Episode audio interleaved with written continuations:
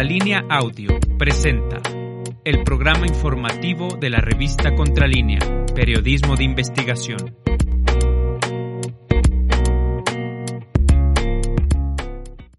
Buenos días, soy Nancy Flores y me da mucho gusto saludarlos este lunes 16 de mayo de 2022. Felicitamos, por supuesto, a todos los maestros, a todas las maestras que ayer pues conmemoraron este día, Día del Maestro. Y bueno, nos da mucho gusto que entre la gente que se conecta eh, diariamente a este programa, pues se encuentre también parte del magisterio que hace posible pues que poco a poco las personas conozcan más del mundo, de la historia y también de la historia particular de nuestro país. Pues muchas gracias a todos los profesores, a todos los académicos que eh, llevan a cabo esta formación desde los niños, desde edad preescolar hasta, por supuesto, los posgrados y postdoctorados. En otro tema, bueno, el día de hoy les vamos a presentar eh,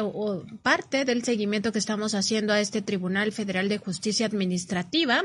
que se dedica sobre todo a analizar los temas eh, que tienen que ver con eh, decisiones administrativas. En particular, hay que poner el foco de atención en todos estos eh, asuntos que llevan sobre grandes contribuyentes, esto que las em, empresas, corporaciones transnacionales no quieren pagar al fisco, pues termina en este Tribunal Federal de Justicia Administrativa. Hemos seguido teniendo información relevante al respecto, sobre todo estas acusaciones de corrupción. Ya presentamos este tema en la conferencia matutina del presidente López Obrador. Vamos a seguir ahondando acerca de estas denuncias y también de una rebelión, una rebelión que se ha gestado ahí entre ocho magistrados de la sala superior, donde ya se han revelado al actual eh, magistrado presidente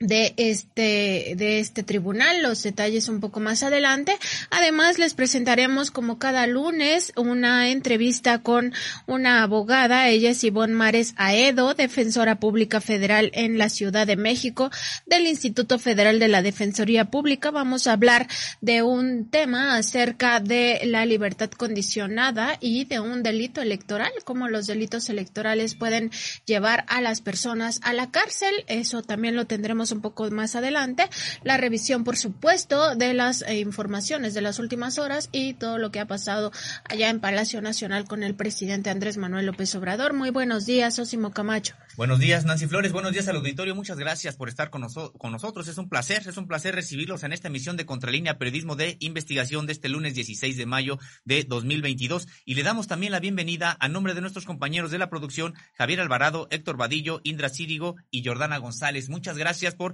estar con nosotros. Temas muy importantes, Nancy Flores, y también me uno a esta felicitación de los profesores, de todos los profesores, maestras y maestros, desde de todos los niveles, de todas las áreas, y particularmente aquellos que están en el ámbito rural, a los maestros y maestras rurales que han decidido eh, eh, hacer esta labor, esta elección de vida en las comunidades más apartadas de nuestro país. Muchas felicidades también a todas ellas, a todos ellos. Y sí, como bien comentas, Nancy, tendremos hoy una investigación muy importante que tiene que ver con este Tribunal Federal de Justicia Administrativa, donde vaya caso, no es menor que hayan sido denunciados los integrantes de esta sala superior y que también hoy haya una especie de solicitud de rendición de cuentas, una rebelión hacia el actual presidente por la información que les hemos presentado y que quédense con nosotros, seguiremos presentando un poco más tarde.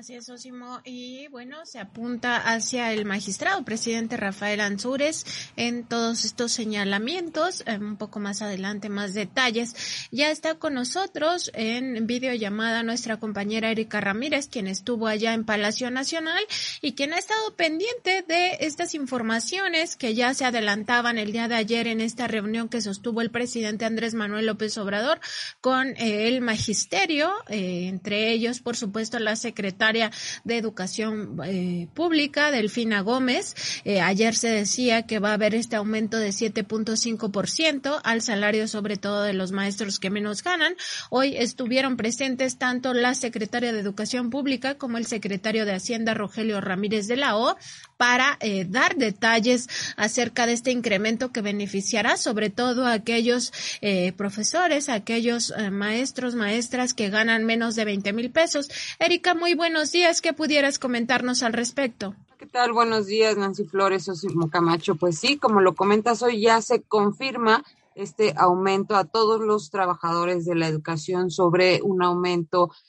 sobre, con una inversión de 25 mil millones de pesos en el Salón Tesorería de Palacio Nacional. Estuvieron presentes Delfina Gómez Álvarez, secretaria de Educación Pública, Rogelio Ramírez de la O, secretario de Hacienda y Crédito Público, también eh, Roberto Salcedo Aquino, secretario de la Función Pública, y Juan Pablo Botón Falcón, subsecretario de Egresos de la Secretaría de Hacienda, así como Óscar Flores Jiménez, titular de la Unidad de Administración y Finanzas de la Secretaría de, Educación Pública, pues para eh, respaldar esta decisión eh, del presidente Andrés Manuel López Obrador de beneficiar al magisterio en cuanto pues a sus salarios en su participación. Delfina Gómez Álvarez, la secretaria de Educación Pública, habló de los ejes prioritarios que tiene la Secretaría de Educación y reconoció el esfuerzo de los trabajadores de la educación también habló sobre las becas que se tienen, estas becas para el bienestar Benito Juárez, en donde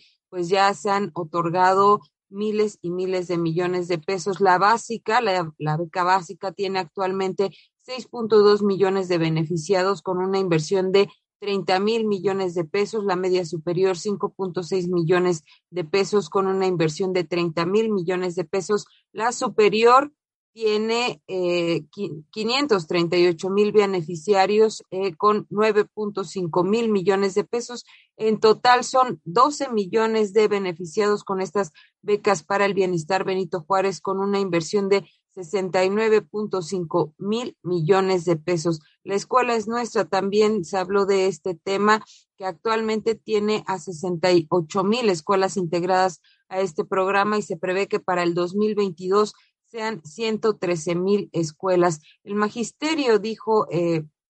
la secretaria de Educación eh, Pública, ha sido uno de los sectores que más beneficios también han recibido en esta pues terrible época de pandemia, porque pues ha sido atendido prioritariamente. Eh, es un sector en el que se han vacunado a dos millones ciento dieciséis mil ochenta y siete docentes. Bueno, ya el secretario Rogelio Ramírez de la O, secretario de Hacienda y Crédito Público, habló sobre este anuncio anticipado ayer sobre el aumento al salario que tendrá eh, aumento de salarios menores a 12 mil pesos, eh, pesos mensuales brutos tendrá a 49 mil 233 beneficiarios. El incremento porcentual será escalonado de 3 2 y 1% para salarios menores a 20 mil pesos, en donde los beneficiarios serán 957 mil 35 personas. Eh, en este incremento escalonado habrá menores, el 3% será para eh, los que perciben menos de 10 mil pesos mensuales y será un beneficio para 123 mil 259 personas. En el 2% es eh, para quienes perciben de 10 mil a 15 mil pesos mensuales. En este rango estarán beneficiadas más de 504 mil personas y en el 1% de aumento estarán beneficiadas 329 mil personas. Estos son para quienes ganan de 15 mil a 20 mil pesos mensuales. Eh, la distribución de, será en un millón 181 mil beneficiados. Esto es una estrategia eh, piramidal, eh, de piramidación en la que se pretende alcanzar un salario eh, promedio para, para todos los integrantes del magisterio de 14 mil 300 pesos mensuales. Así es. Luego, bueno, sí, adelante. el ejemplo, perdón, puso el ejemplo de que un trabajador que percibe actualmente 7.511.4 pesos va a tener una percepción de 8.723.5% eh, eh, pesos en ya con prestaciones. Con la política de bienestar al salario podrá alcanzar 14.319.5 pesos un trabajador que actualmente percibe, percibe en promedio 16.391.3 pesos va a alcanzar un salario de 17.668.9 pesos y un trabajador que actualmente percibe aproximadamente 20.049.2 pesos recibirá 21.398.3 pesos. Así es que, pues, eh, ya pronto se podrán tener, eh, pues, estos aumentos y el gobierno mexicano invertirá 25 mil millones de pesos para que todo esto se lleve a cabo. Así es, Erika. Buenos días. Te saluda Sosimo Camacho. En efecto, se ha anunciado que prácticamente el, menor salario del magisterio en México quedará en 14.300 pesos en un proceso que se llevará a cabo ya a partir de los próximos meses, digamos, en un asunto de escalonado eh, y que eh, es, un, es un incremento muy importante. Sobre todo, el incremento está en los los maestros que menos que menos estaban percibiendo. Hace un momento hacíamos alusión a los maestros eh, rurales. Muchos de ellos son precisamente los que tienen menor, menores salarios. Esperemos que esto venga a dignificar las condiciones de todo el magisterio en general y que también apuntale las, la dignificación de todos los demás maestros que tanto hace falta. Hemos hablado aquí de eh, la situación que se encuentran, por ejemplo, los maestros universitarios sin seguridad eh, social ni seguridad laboral en su trabajo. Esperemos que esto venga corrigiéndose ya de manera importante en los próximos años. Erika, bueno, también se habló de un programa que es muy importante, una campaña que ha iniciado el presidente de la República, ha tenido reunión con productores eh, les llama también extensivistas, es decir, eh, eh, o extensionistas, es decir, aquellos que por las labores que realizan en el ámbito de la producción en que se encuentran, terminan impactando en muchos otros ramos de la producción. ¿Qué fue lo que se dijo sobre esta reunión con esos productores? Sí, es, hay que recordar, Sosimo, buenos días, eh, que el presidente Andrés Manuel López Obrador tuvo una ardua gira de trabajo este fin de semana, pues estuvo en Nuevo León, Puebla, Veracruz, eh, reuniéndose también con eh, pues productores extensionistas a los que les pidió y ofreció estas campañas de producción con la intención de alcanzar eh, pues la producción de autoconsumo en el país, dijo el presidente esta mañana en Palacio Nacional que tenemos que ir hacia la autosuficiencia eh, alimentaria, que esta es la eh, enseñanza mayor, hay que ser autosuficientes en este sector, en el agropecuario, en, en, el que se producen los alimentos y también en el energético, para que tengamos una diferencia de fondo que eh, esta diferencia que se marque con respecto a lo que se hacía en el neoliberalismo, en donde pues eh, hablaban de que en un mundo globalizado no importaba si se producían o no los alimentos en México. Esto recordó el presidente Andrés Manuel López Obrador durante principalmente la época de Carlos Salinas de Gortari, en donde pues hay que recordar que se abrieron los mercados con la firma del Tratado de Libre comercio eh, con América del Norte y pues recordó también, eh, incluso llamó al secretario eh, Ramírez de la O al estrado para que recordara esta frase que utilizaban los neoliberales de que la mejor política industrial es, es la no política industrial mencionada por Jaime Serrapuche en todo este contexto de liberación de mercados y de que pues México comprara prácticamente eh, desde los alimentos hasta los energéticos en el exterior. Así es que el presidente Andrés Manuel López Obrador señaló que eh, pues eh, hoy tenemos oportunidad de que esto se lleve a cabo, impulsó la producción de los cereales básicos en México, que se aumente la producción de los cereales básicos en México, como el maíz, el frijol, el trigo, para que pues tengamos esta base alimenticia en el país. Y bueno, recordó que esto, como, como les decía, esto ocurrió en el campo mexicano, en donde ya incluso nosotros hemos presentado varios reportajes a través de nuestro medio de comunicación de cómo se ha minado el campo mexicano, cómo se le fueron entregando los subsidios a las grandes empresas transnacionales, no así a los pequeños productores, y esto, por supuesto, dejó en desventaja a todos los campesinos que en algún momento tuvieron que emigrar. Y de todo esto, pues ya eh, el, el presidente Andrés Manuel López Obrador ha hecho una reflexión profunda y ahora, pues en esta segunda parte de su administración, impulsa a este sector que es indispensable para el desarrollo del país. Eh, y a la par, eh, pues hizo también esta crítica de cómo se dejó olvidado el sector energético y señaló que en este sector pues ya se está avanzando porque se está llevando a cabo una inversión importante y reactivando todas las eh, refinerías que hay en el país, además de que recordó que con la compra de la refinería de Share Park, Deer Park, perdón, de Deer Park en, con Estados Unidos, pues ya eh, se ha avanzado en, el, en, la producción de energéticos e hizo un comparativo de por qué es importante eh,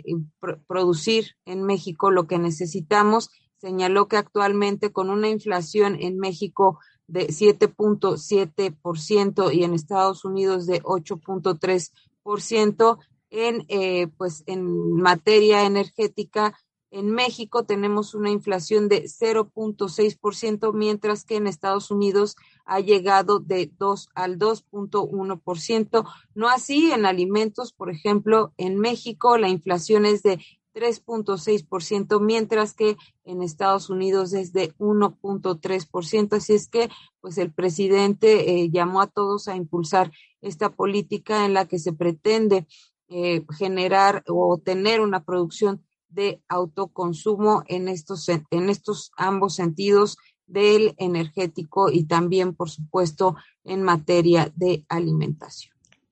Muy importante este anuncio que hace el presidente Andrés Manuel López Obrador en el sentido de seguir impulsando al campo y también al eh, sector energético. Recordar que la planta que se adquirió en Houston, Texas, es Deer Park y se adquirió el 50.5% de las acciones a la transnacional Shell de origen estadounidense porque Pemex ya era propietario del 49.5% de esas acciones. Ahora es el propietario total y con esto está impulsándose más la producción de gasolinas y diésel para ser autosuficientes y soberanos en materia de energía. En otra información le preguntaron al presidente López Obrador qué pasará con la cumbre de las Américas si ya había recibido este invitación por parte del presidente Joe Biden y, sí eh, pues se sostiene en este esta determinación de eh, mandar a una representación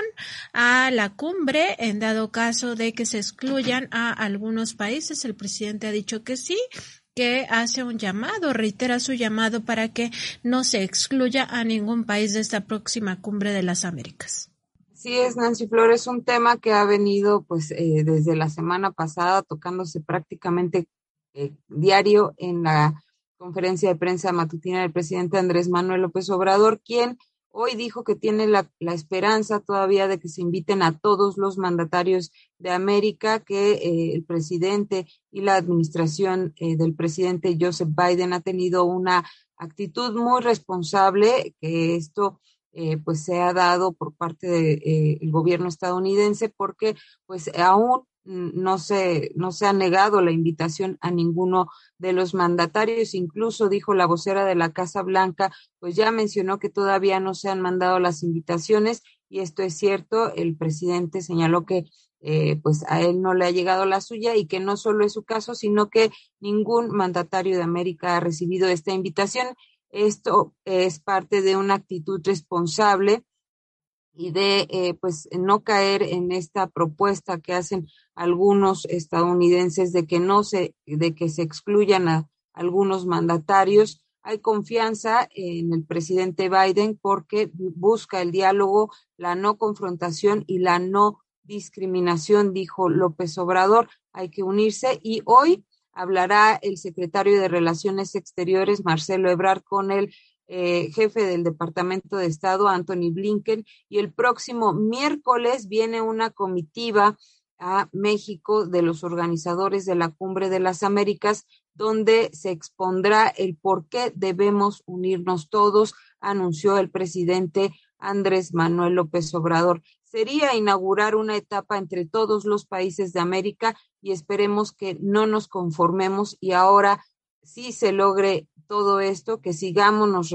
que sigamos respetándonos y que no haya sanciones o reproches eh, para ningún país. Recordó pues también el bloqueo que se tiene hacia la isla de Cuba, este bloqueo económico por parte de los Estados Unidos, que en donde pues dijo eh, en el concierto de las Naciones Unidas solamente dos países han votado a favor de esta de este bloqueo económico y pues él espera el presidente Andrés Manuel López Obrador espera que esta unión de países latinoamericanos se dé pues ya a partir de todo este movimiento que se está generando en torno a la Cumbre de las Américas que se llevará a cabo en Los Ángeles, en Estados Unidos, en junio próximo. Así es, Erika, pues muy interesante este tema. El presidente de la República eh, no quita el dedo del renglón en el sentido de que se debe de invitar a todos los países que integran precisamente este continente americano. Hay muchas resistencias de parte del propio,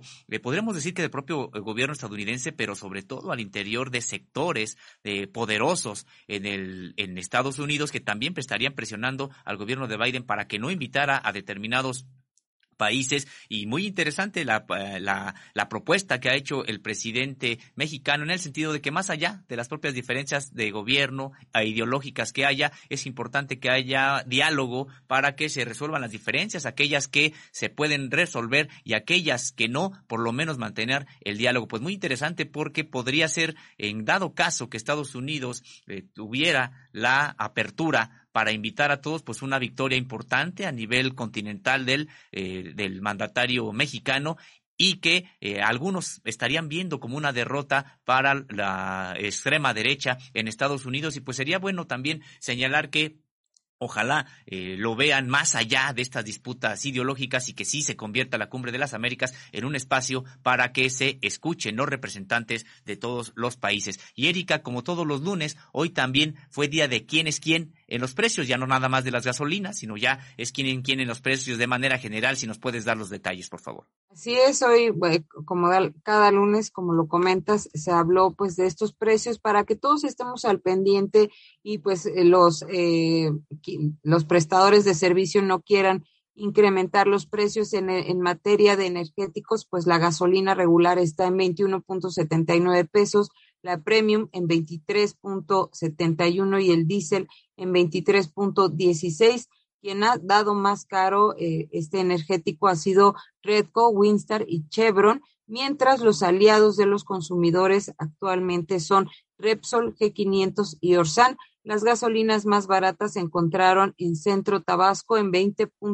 20.29 pesos, mientras la más cara se encontró en 23.91 en Matehuala, San Luis Potosí. Y en este eh, quién es quién en los precios, pues el procurador Ricardo Sheffield también habló del precio del gas. El, litro actualmente del gas LP está en 25.16 pesos, mientras que el gas estacionario está en 13.55 pesos. Y en cuanto a la canasta de alimentos, pues está en un promedio de 968.32 eh, pesos, la más barata en la central de abastos en eh, Iztapalapa, esto en, en, el centro del país, mientras que la más cara se encuentra en 1.228.70 pesos, esto en la tienda de Walmart Express. Y bueno, pues vamos a seguir muy al pendiente de estos de estos precios porque pues sí hemos visto el impacto que se ha dado a partir de que eh, pues está en, en, aumento también la inflación a partir pues de esta guerra que hay en Europa del Este y pues también de lo que también ya se ha manifestado el presidente Andrés Manuel López Obrador para que pues en algún momento cese este conflicto bélico allá en Europa. Erika, pues te agradecemos mucho el reporte de esta mañana. Muy buenos días. Que tengan un excelente día. La conferencia matutina del presidente Andrés Manuel López Obrador aún no concluye. Estaba hablando hace un momento acerca de los 500 médicos que eh, se contratarán por parte del gobierno federal mexicano a Cuba. Está hablando de que el eh, acuerdo con el presidente, el primer mandatario cubano Díaz Canel, pues ha sido que se envíen médicos especialistas. Ha dicho el presidente que existe una campaña de desprestigio en contra de estos médicos médicos, encabezada por algunos medios, en específico menciona a Reporte Índigo, y también ha dicho que eh, pues no existen médicos especialistas en México por todo lo que ya sabemos. Se des, eh,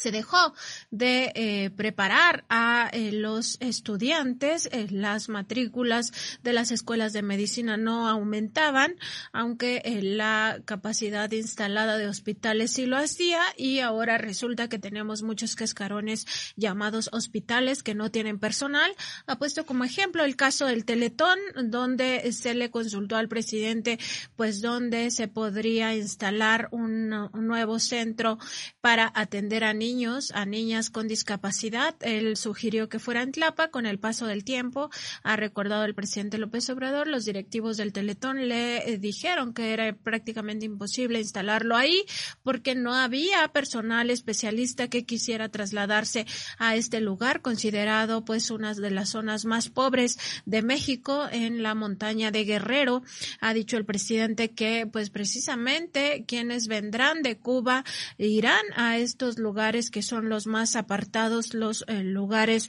más pobres del país y que sí sigue en pie esta, eh, este convenio para traer 500 médicos eh, cubanos a México y recordar pues que México no tiene la capacidad de producir tantos médicos como se requieren y sobre todo los que ya están preparados pues no quieren asistir a estos lugares remotos donde no hay condiciones favorables eh, por los niveles de pobreza y marginación que se enfrentan y eh, pues el presidente dice que los médicos cubanos sí irían a estas zonas rurales porque ellos están acostumbrados a hacer pues esta labor que más que una eh, que un negocio en realidad es una labor de asistencia a la sociedad a la sociedad en condiciones más eh, difíciles. Lo han hecho en otros continentes específicamente en África y pues ahora vendrán a México a hacer estas mismas más labores eh, para eh, pues atender a la niñez, en este caso discapacitada. El presidente ha sostenido que, aunque en el caso del Teletón, pues este nuevo centro se instala en Sinaloa, sí se hará uno en Tlapa para que los niños de ahí con discapacidad también sean atendidos. Pues muy importante el anuncio que hace el presidente y sobre todo reconocer que sí existe una campaña de desprestigio contra los médicos cubanos y que eh, pues se les ha dicho que ni siquiera están preparados cuando eh, claramente la medicina cubana es una de las mejores medicinas del mundo. Así es, pues bienvenidos los médicos cubanos es realmente de agradecer esta disposición del gobierno de la isla, no solamente en este caso con México, sino como bien comentas, Nancy Flores, tienen una trayectoria histórica muy importante de solidaridad, de apoyo en emergencias y recientemente los vimos eh, estos médicos cubanos llegando a atender la pandemia en cuantas partes del mundo, incluyendo a países que supuestamente tenían sistemas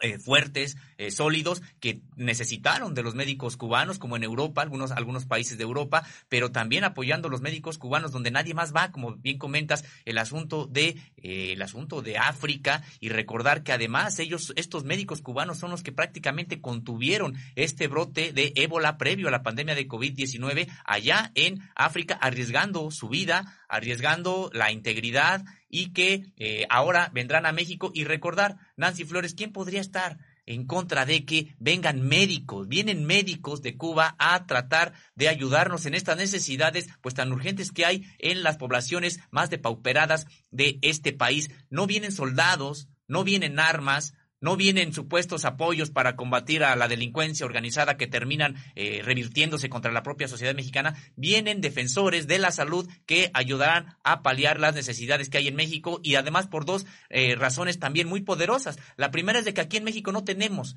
los médicos suficientes para atender estas poblaciones, por lo que ya se ha comentado esta suerte de abandono, de, de pauperización, de saqueo del sistema de salud mexicano que eh, no nada más se cebó en la no preparación de nuevos cuadros médicos, sino también en hospitales sin las eh, sin, que fueran suficientes y sin las condiciones adecuadas. Y por otro lado, hay médicos que están en México, pero tampoco están dispuestos a ir a estas eh, comunidades tan apartadas porque no quieren someterse a las mismas condiciones de precariedad y de pobreza en que tendrían que ir a trabajar. Pues si no hay quien vaya, van a venir médicos cubanos y como decíamos, pues bienvenidos porque además seguro estamos que darán una, una atención de primera como la dan precisamente allá en Cuba. Y sobre esta campaña de desprestigio, el presidente Andrés Manuel López Obrador ha dicho que pues este tema se ha vuelto polémico porque es mucha la irracionalidad, es mucho el egoísmo y es mucha la actitud retrógrada de quienes están detrás de estas campañas de desprestigio. Está diciendo que en México no hay eh, médicos eh, que estén desempleados y que si los hay, la convocatoria está abierta para que vayan a estas zonas rurales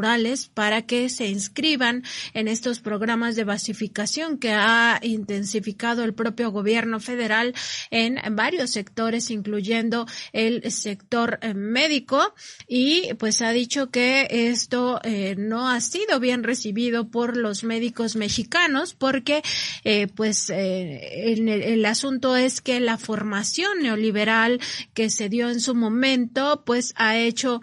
que prive el individualismo, esto que comentaba Sósimo acerca de que, eh, pues más que eh, no tener las condiciones para asistir, es que no quieren hacerlo por la precariedad que priva en esta zona, pues muy importante esto que está diciendo el presidente Andrés Manuel López Obrador en este último tramo de su conferencia matutina. Seguiremos atentos a lo que vaya eh, diciendo el presidente respecto de este tema y por supuesto de todos los demás temas que va abordando en su conferencia matutina, pero sí, bienvenidos los médicos eh, de Cuba a nuestro país. Estamos seguros que el nivel de preparación que tienen es de primer mundo. De hecho, muchas personas, y no solo en el caso de mexicanos, sino de todo el mundo, asisten a Cuba a curarse porque allá es un... Eh,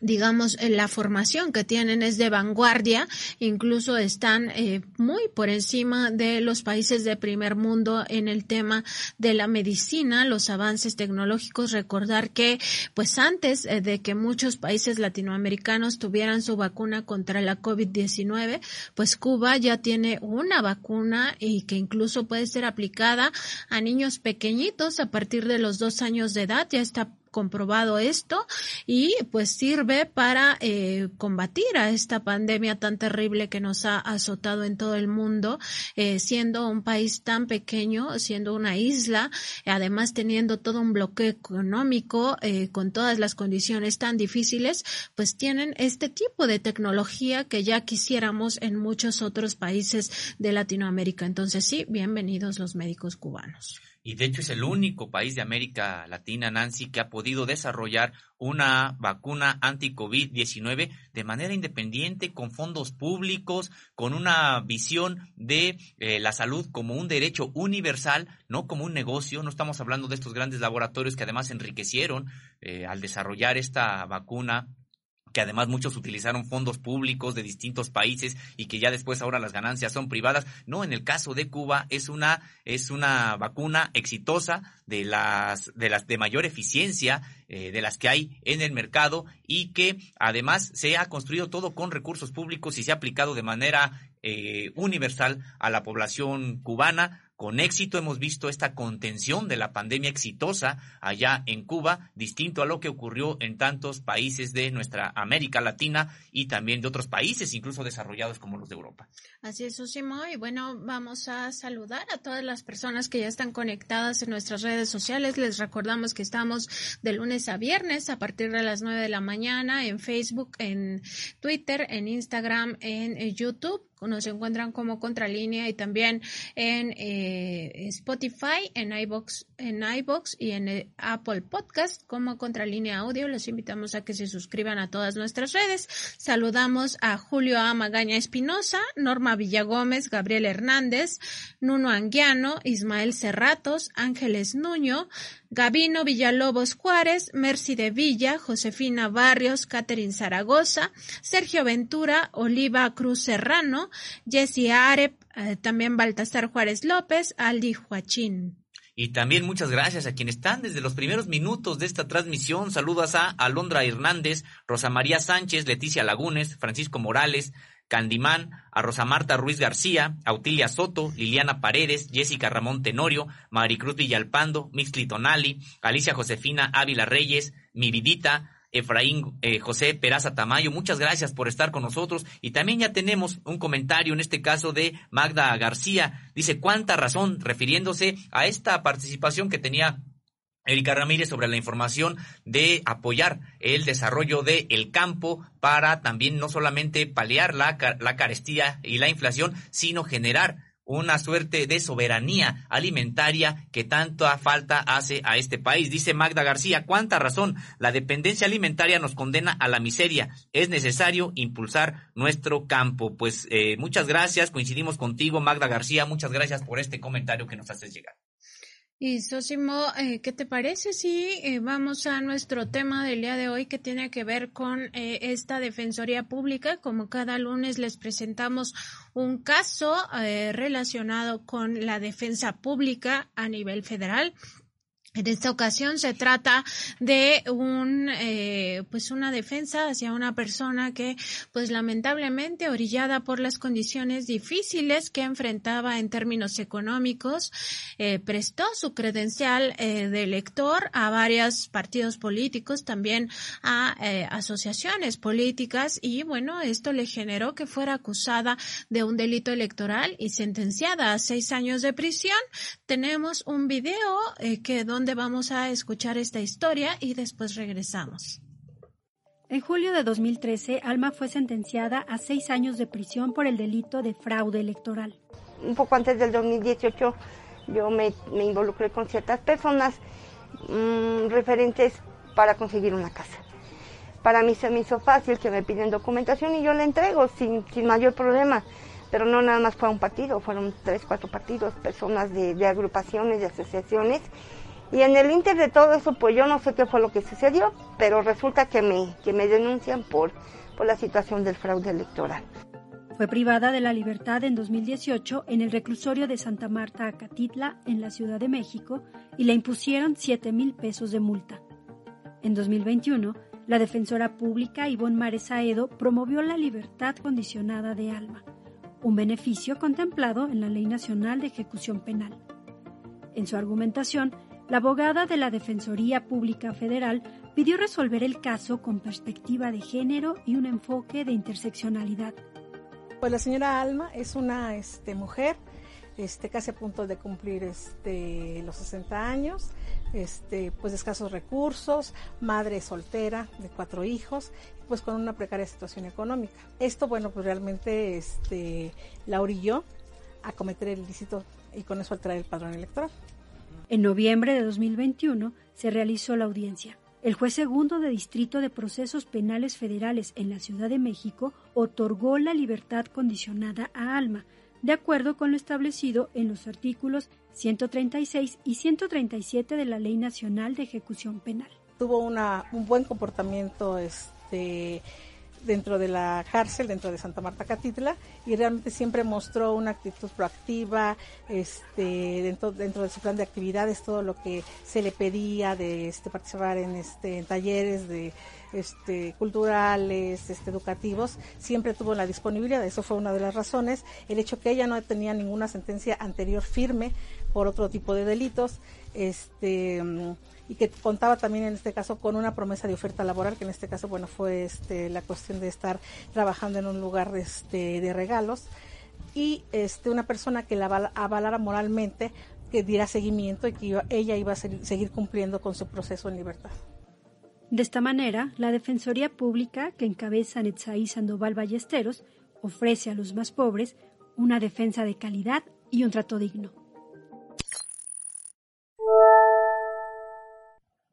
Ahí está la historia de Alma, una eh, mujer que eh, está a punto de cumplir ya los 60 años de edad y que por las condiciones de pobreza que estaba enfrentando, pues se vio orillada a este camino fácil de prestar su credencial de elector a diversos partidos políticos y asociaciones políticas. Después fue denunciada e incluso sentenciada a seis años de prisión por el eh, delito electoral que significa estar pues eh, prestando esta credencial de elector. Vamos a hablar con la abogada Ivonne Mares Aedo, quien es defensora pública federal en la Ciudad de México del Instituto Federal de Defensoría Pública, pues precisamente sobre esta libertad condicionada. Recordar aquí que eh, pues los delitos electorales son considerados eh, graves y que ameritan prisión. Por tanto, hay que tener eh, diversos cuidados respecto de cómo eh,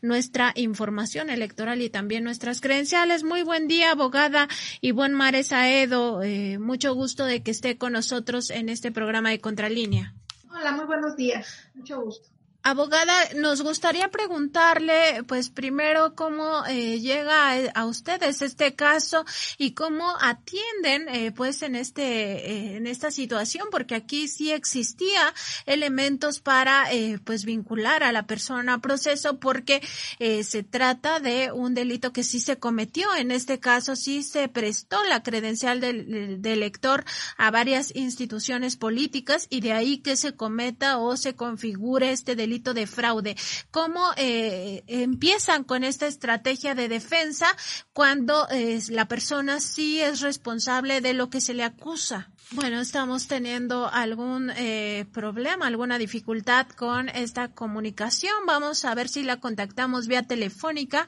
a la abogada para que nos comente acerca de esta situación, esto que se vive cuando las personas eh, tienen pues esta problemática respecto de estar prestando la credencial de elector socio. Bueno, pues es impresionante este caso. Es impresionante cómo es posible que a una persona, por haber prestado su eh, credencial de elector, a estas eh, instituciones políticas que casi la arrebatan. Estas instituciones, los partidos políticos llegan a las casas, les dicen que les den su credencial de elector a cambio de programas sociales y muchas veces las personas pues no tienen eh, la idea de que podrían incurrir en un ilícito si es que se las dan a varias instituciones. Muchos de manera natural la dan diciendo, bueno, pues a ver qué partido o qué asociación política me ayuda a tener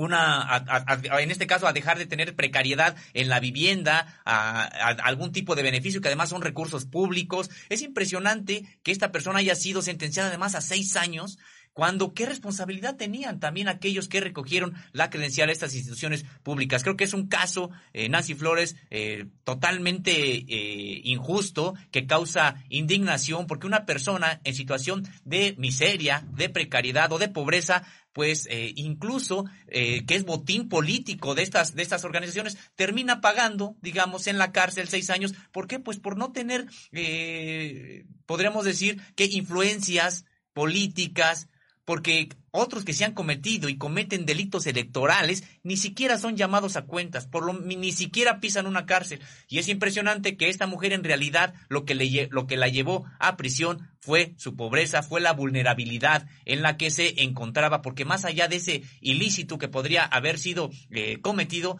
hay una total desproporción en el sentido de que por haber prestado su credencial a distintos organismos políticos, partidos y asociaciones, resulta que la acusan de fraude y entonces va a parar la cárcel. Y Susimo, muy importante esto que eh, comentas respecto de las responsabilidades de la propia, eh, de los propios partidos políticos y las asociaciones políticas, porque pues claro, ellos eh, pues van a diestra y siniestra agarrando credenciales de medio mundo eh, sin advertir que pues esto también configura ilícitos y como tú bien dices, en algunos casos incluso arrebatándotela o prometiéndote cosas que en realidad no te cumplen y y pues esto, por supuesto, que coacciona el voto y eso sí son delitos graves en materia electoral que pues al final pareciera que todo se rompe por el hilo más delgado por eh, esta cadena eh, donde tienen que pues generar algunas, eh, suponemos,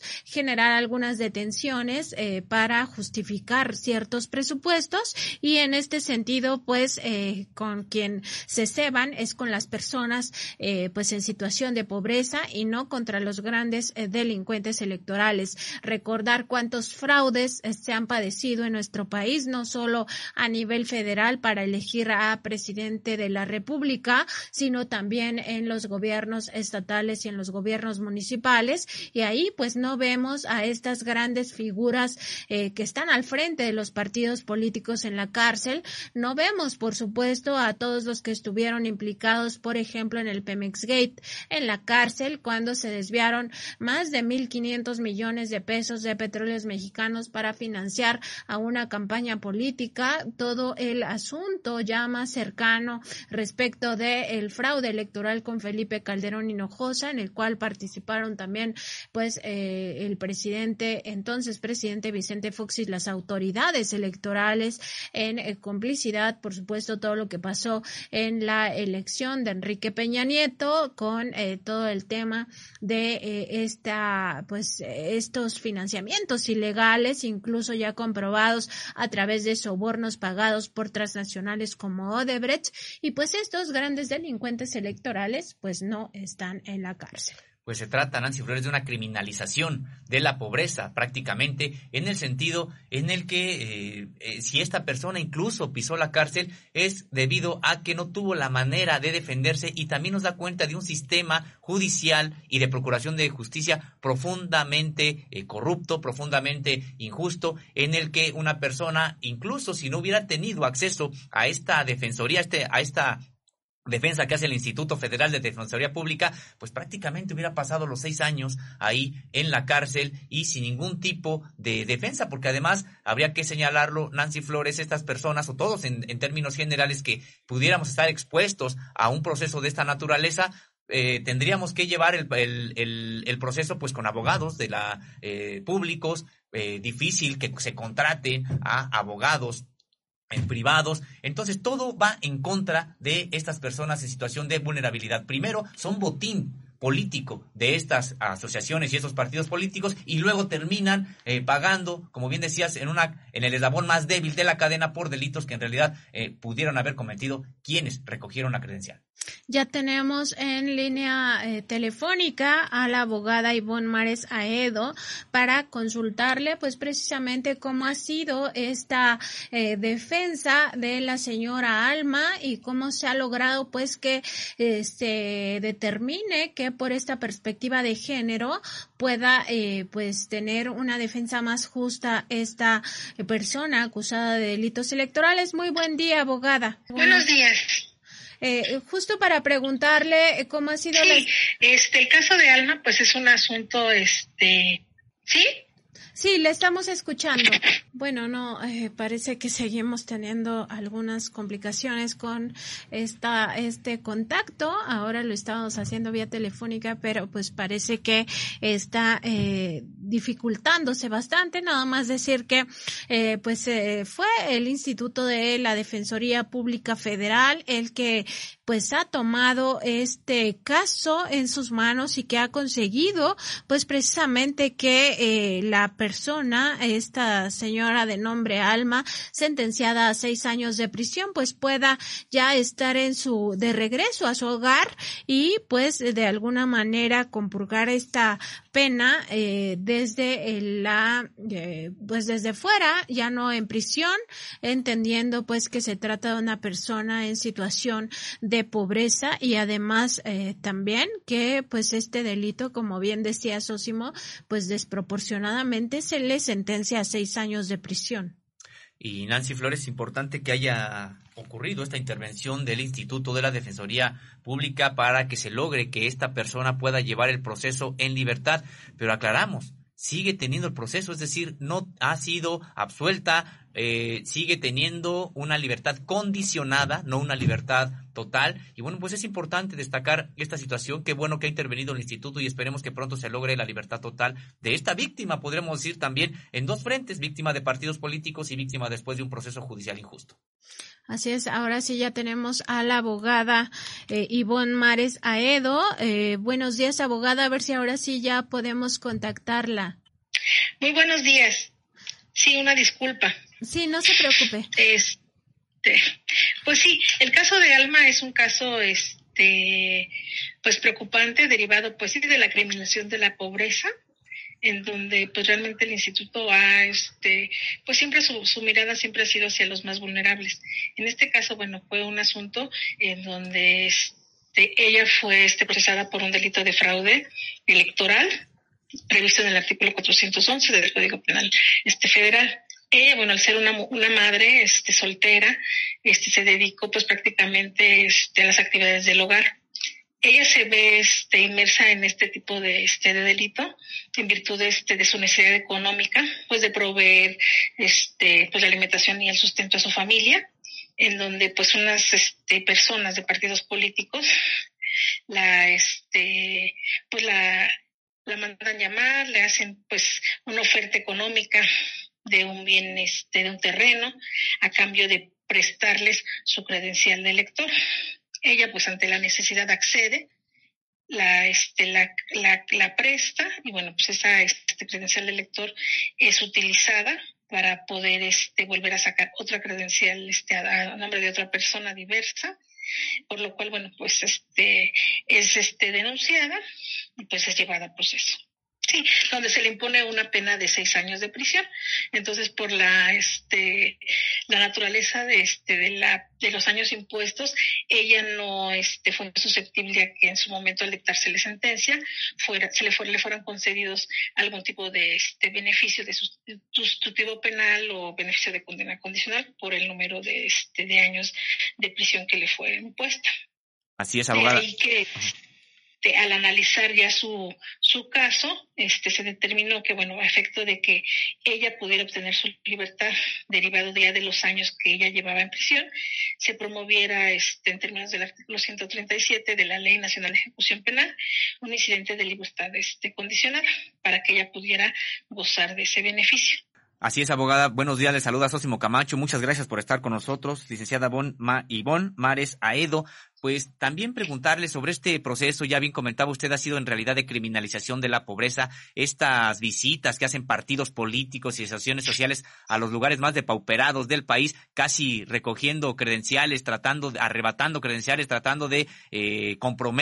señalar que requieren la credencial, que se las preste, y muchas veces las personas no tienen ni idea clara que se podría cometer un ilícito. Y yo quería preguntarle si en esta situación, que afortunadamente por la intervención del instituto ha llevado a que esta persona en total vulnerabilidad lleve su proceso en libertad, pero si hay algún tipo de denuncia, algún tipo de proceso que se le tenga que hacer, pues no a la persona, sino a los partidos políticos que cometen estas eh, ilicitudes o a personas que desde los partidos políticos cometen estos ilícitos?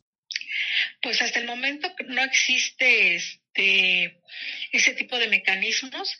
Este, lamentablemente, pues siempre este va, el disponente siempre se va hacia los más, este, pues a los más vulnerables, a los de hasta abajo, pero hasta el momento creo que es lo que hace falta. Yo creo que este, empezar pues a impulsar como sociedad esa parte, visibilizar esa parte, que es importante que realmente este, pues se, pues se juzgue a los que están hasta arriba y que pues realmente son los interesados y son los que utilizan a, este, a la población más vulnerable para la comisión de estos delitos que son los que al fin de cuentas se ven beneficiados de una u otra forma con los votos este comprados o los votos que adquieren a través de las personas este en este tipo de situaciones. Abogada, también preguntarle eh, justamente sobre eh, este tipo de defensa, o sea, eh, ¿qué recomendaría a las personas que se encuentran en una situación similar a la de Alma, entendiendo pues que esto es una práctica cotidiana, una práctica común tanto de partidos políticos como de asociaciones políticas? Ya lo veíamos con algunos presuntos candidatos independientes que presentaban pues de forma eh, ilegal algunas credenciales de elector y cuando se asistía por parte de las autoridades eh, electorales a preguntarles a estas personas, pues ellos decían que no, en el caso que no habían prestado nunca su credencial para esos fines. En el caso de eh, quienes estén enfrentando algún juicio, alguna situación de esta naturaleza, ¿qué les recomendaría para su propia defensa? Pues prácticamente que ellos, este, pues declararan este, a veces por precisamente por miedo, por temor, ellos este, se acogen a, este, su derecho de no autoincriminación, guardan silencio sobre que realmente este, hacer constar este, que ellos son, han sido un medio este, para esos fines. Entonces es importante que ellos este, declaren este, y hagan saber esa circunstancia este, en el proceso para que el juez en un momento dado también juzgue esa parte, su intervención, su participación, que desde que no hubo dolo de su parte, que simplemente, bueno, pues son, son, un medio y pues en su momento dado, pues este levantar este la denuncia ante las autoridades que sería la competente, sería la Fiscalía General de la República, este respecto de este tipo de, de actos por parte de los partidos políticos. Así es, abogado. El caso de Alma es uno, pero parece ser que pudiera haber muchos otros. No sé si usted tenga eh, conocimiento de otros más, ya sea que los esté defendiendo la institución a la que usted pertenece o no, y que o si tiene algún estimado de cuántos estarían ocurriendo. Ahora que hay periodo electoral, hemos visto eh, cómo en las colonias populares, en los pueblos, llegan personas a decir que les presten su credencial o que les saquen una firma eh, para que vean que están apoyando a determinada agrupación, partido político. Es decir, no es un caso aislado. El caso de Alma, desde mi punto de vista, no es algo que haya ocurrido de manera extraordinaria, sino que pudieran, estos delitos desafortunadamente se cometen de manera cotidiana, sobre todo cuando eh, hay en puerta algún proceso electoral. ¿Usted tiene algunas cifras al respecto? Pues como cifra no, pero este realmente sí es una problemática generalizada que este llega, por así decirlo, a, este, a la autoridad judicial hasta el momento en que este, pues los partidos políticos este, se ven pues desfavorecidos en el voto y pues ellos ya este digo a través del del instituto en este caso nacional electoral pues son los que denuncian este, esa alteración de este, del padrón electoral. Pero realmente, pues sí, es una, pues una constante de utilización de, digo, cifra como tal, no la, digo, no se la puedo proporcionar en estos momentos, sin embargo sé, porque digo, al menos en mi experiencia profesional me han tocado este cinco casos en ese mismo este sentido. Eh, digo, no este ahorita, digo, recientemente no, con antelación, pero sí es un este eh, una constante lamentable para este, la sociedad y para los justiciables que enfrentan este tipo de procesos. ¿Y por desconocimiento, por utilización de, este, de los partidos políticos. Y en esos cinco casos que ha tenido usted la experiencia de defenderlos, eh, ¿eran eh, situaciones similares a las de Alma o eh, se trataba de otras condiciones que llevaron a las personas a enfrentar otro tipo de cargos? Pues realmente eran las mismas este, situaciones, digo, de cuestión de interseccionalidad, que es escasos recursos, gente con un grado de instrucción este, escolar básico, este, pues sí, de zonas este, criminógenas de nuestra ciudad. Y también preguntarle sobre, bueno, en este caso, Alma ha obtenido su libertad condicionada gracias a la intervención del instituto. Qué bueno que ha podido, eh, pues, tener una condición ya distinta, va a ser muy distinta que, el, que enfrente el proceso en la cárcel a que, lo, a que lo enfrente en libertad. Sin embargo, no es una libertad absoluta, es una libertad condicionada. Si nos pudiera decir en qué consiste esta libertad condicionada, qué no puede hacer Alma, qué derechos tiene suspendidos eh, todavía y cuándo podría obtener una libertad absoluta. Sí, este, bueno, Alma por el momento está sujeta precisamente a una libertad condicionada, que esta pues realmente está condicionada a que ella tenga un, este, un cuento con un, este, un empleo, este, formal, lícito, en este caso ella este, se dedica ahorita actualmente a este, ser empleada de una tienda de, este, de regalos otro de, este, pues de los requisitos es que ella no puede, este, pues consumir sustancias, este, pues tóxicas, residir en un lugar diverso y si lo hace, digo, al señalado ya en este, ante el juzgado, ella tendría que este, informar al juzgado ese cambio de domicilio en donde realmente quedó este, establecido. Este, pues bueno, tener, mostrar una buena conducta, no incidir de nueva cuenta en, en, otro tipo de delito, este, que le genere pues una, este, un proceso y en su caso una sentencia. Y este y pues el tiempo que le este que le queda pendiente bueno son este prácticamente serían dos años cuatro meses aproximadamente para que ella pueda obtener completamente su libertad. Sus derechos políticos están a salvo o los tiene suspendidos se le encuentran por el momento suspendidos. Una vez que este ya concluya la libertad, este, pues por así decirlo, condicionada, ella este, se le restituyen sus derechos. ¿Y esto de que se le suspendan los delitos aplica para todos los casos que ustedes han visto? Pues realmente implica el no poder este, votar. Y bueno, este, a veces digo, si ella no este, cuenta, bueno, en este caso como por el tipo de delito, pues no tienes este, su credencial este, para votar. Entonces, bueno, ah, digo, afortunadamente la persona que la empleó, pues no, no requirió, ¿por qué? Bueno, porque la conoce, no requirió este, una identificación. Realmente ese es uno de los, de, de la problemática, porque la gente para todo, bueno, todos en general necesitamos una credencial para votar, entonces, este, pues esa es una implicación muy, pues muy trascendente, porque a veces los defensores dicen necesito la, quiero la credencial, sí, pero están impedidos para obtenerla, entonces sí genera una consecuencia laboral, este, pues sí fuerte para ellos.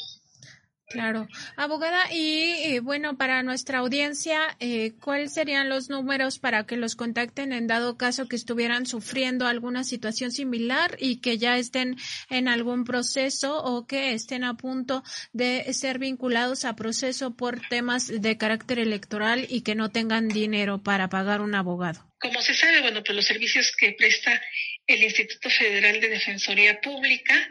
son completamente este, gratuitos en cada este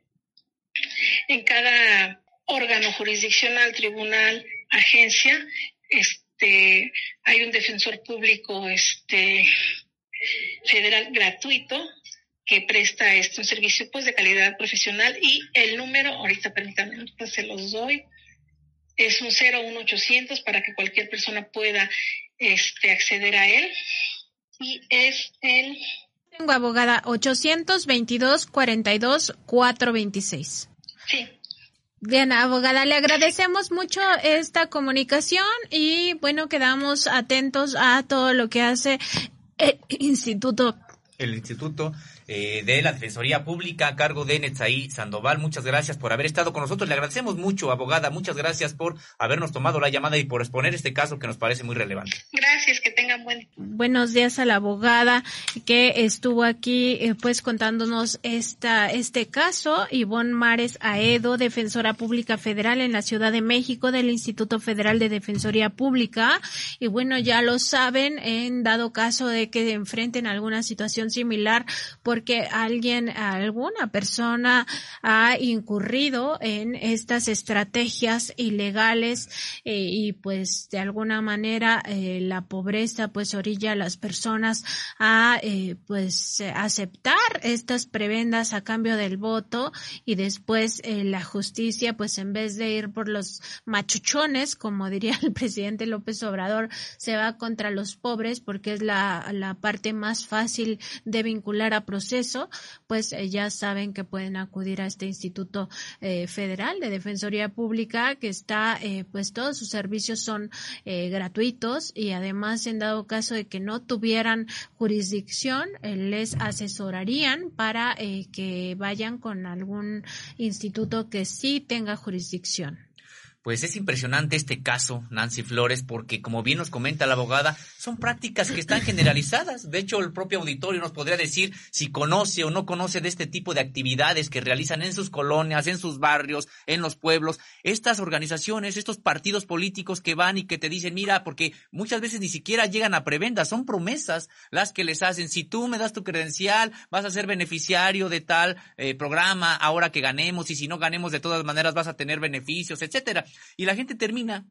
dando las credenciales porque tampoco tiene conciencia de, que esto podría generar un delito que además los llevara a prisión. Es impresionante porque además lo que dice la abogada eh, Nancy Flores es que ni siquiera en la ley está bien claro cómo castigar estas conductas de parte de quienes las promueven, de los partidos políticos, de las personas, y solamente se van en contra de estas personas que terminan dando su credencial de elector, creyendo que pues es un hecho mínimo, es un, me están dando una promesa, pues te la entrego, a ver si es que en efecto llego a tener algún tipo de inscripción, algún programa de vivienda, algún programa de apoyo con materiales, algún programa de apoyo de becas, etcétera, y que Finalmente, no hay, no hay manera de castigar a quienes promueven estos delitos electorales y a quienes realmente se benefician de ellos. Hay partidos que, eh, grandes, de supuestamente registro nacional, que tienen problemas para mantener ese registro porque no tienen ya militantes. ¿Y qué es lo que está ocurriendo? Pues que van a estas zonas a pedir su credencial, para hacerlos pasar como militantes de estos partidos y que estarían también cayendo en estas irregularidades que pues es de, resaltar eh, Nancy Flores que son eh, prácticas generalizadas pero que no se castigan a los partidos políticos ni a las organizaciones políticas. Terminan castigando a la población que entrega su credencial sin saber que está cometiendo un ilícito. Así es, Osimo, y pues justo coincide contigo eh, Elena Torres, quien nos está viendo a través de las redes sociales. Nos indica los castigos por delito electoral deben ser compartidos con los partidos eh, que utilizaron la credencial de elector. Pues así es, eh, no tiene ninguna lógica que solo se castigue a la persona que prestó la credencial, como si no hubiera alguien detrás de esa solicitud para que ella entregara pues esta credencial de elector, ¿no? O sea, ahora resulta que tanto partidos como asociaciones políticas no tuvieran ninguna responsabilidad por andar cooptando los votos y que quienes son cooptados son los únicos responsables del delito electoral, pues no tiene ningún sentido. Hay un, alguien que copta y alguien cooptado y digamos que la cadena más débil pues es el cooptado, o sea, el que sistemáticamente lo hace es el partido político, no la, la persona cooptada. Que además terminan siendo víctimas también y víctimas de una situación continuada, ya vienen desde una de contextos de vulnerabilidad, contextos de pobreza y que terminan siendo botín político de estas organizaciones. Nos dice Andrea Martínez que metan a la cárcel a todos los que le pidieron su credencial. Ellos son los que se aprovechan de las necesidades de la gente. Pues también en el sentido de lo que estamos comentando, este comentario, Nancy Flores nos dice Silvia Rodríguez, pero el INE dice no saber nada de esto. Dicen tener el apoyo y que la gente les tiene confianza. Vaya cínicos los del INE. Pues sí, porque también habría que ver qué responsabilidad tiene la propia autoridad, eh, en este caso electoral, para prevenir este tipo de casos y sancionar, por lo menos desde el ámbito administrativo, ya no penal, pero por lo menos desde el ámbito administrativo, estas prácticas que supuestamente debería de vigilar el INE que no se hicieran. Y Sosimo, vamos a revisar algunas de las informaciones más relevantes eh, del fin de semana antes de pasar a nuestro tema principal que tiene que ver con el Tribunal Federal de Justicia Administrativa. El fin de semana el presidente López Obrador dijo que sí se analizará integrar un fondo para pensiones del magisterio. Eh, justamente ayer, al conmemorar el 15 de mayo, eh, indicó el presidente López Obrador que esta propuesta de integrar un solo fondo para que el Estado sea responsable de las pensiones del magisterio y que no estén en riesgo, sí se va a analizar, eh, dijo justamente al encabezar esta ceremonia por el Día de la Maestra y del Maestro. Hablando en términos educativos, indicó el presidente López Obrador, les queda como tarea lo que planteó el eh, maestro Alfonso Cepeda, secretario general del Sindicato Nacional de Trabajadores de la Educación. Vamos a escuchar precisamente las palabras del presidente López Obrador en esta conmemoración del día de ayer. Nada más eh,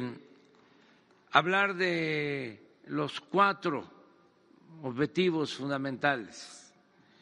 para mejorar la educación en nuestro país. Lo primero,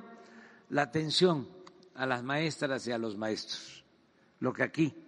mencionó la maestra. Eh, quererlos, respetarlos y no ofenderlos, nunca, jamás. Desgraciadamente, esto se hizo cuando querían imponer la mal llamada reforma educativa. Eso ya quedó atrás. Siempre vamos a tener mucho respeto, mucha admiración, mucho cariño. Se va a seguir dignificando como fue siempre la vida, el trabajo de nuestras maestras y de nuestros maestros. Vamos también a mejorar la situación económica, social de maestras y maestros. Mañana se va a hacer un anuncio en la conferencia. Lo va a hacer precisamente el secretario de Hacienda, que aquí nos acompaña.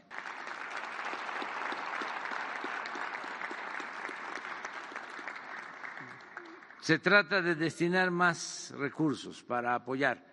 a maestras y a maestros. Y hablando en términos educativos, nos queda de tarea lo que planteó aquí el maestro Cepeda, lo de las pensiones, que en vez de que sean individuales, eh, sean como antes, que vayan a un fondo y que el Estado responda de esas eh, pensiones y que no se pongan en riesgo bajo ninguna circunstancia. Eso nos queda de tarea y también lo de las sumas, de que vayan incrementándose año con año para que no se queden rezagados con relación al seguro social. Vamos a continuar mejorando la calidad educativa y esto implica la revisión con ustedes, como se está haciendo, de todos los contenidos educativos, porque ya son otros tiempos.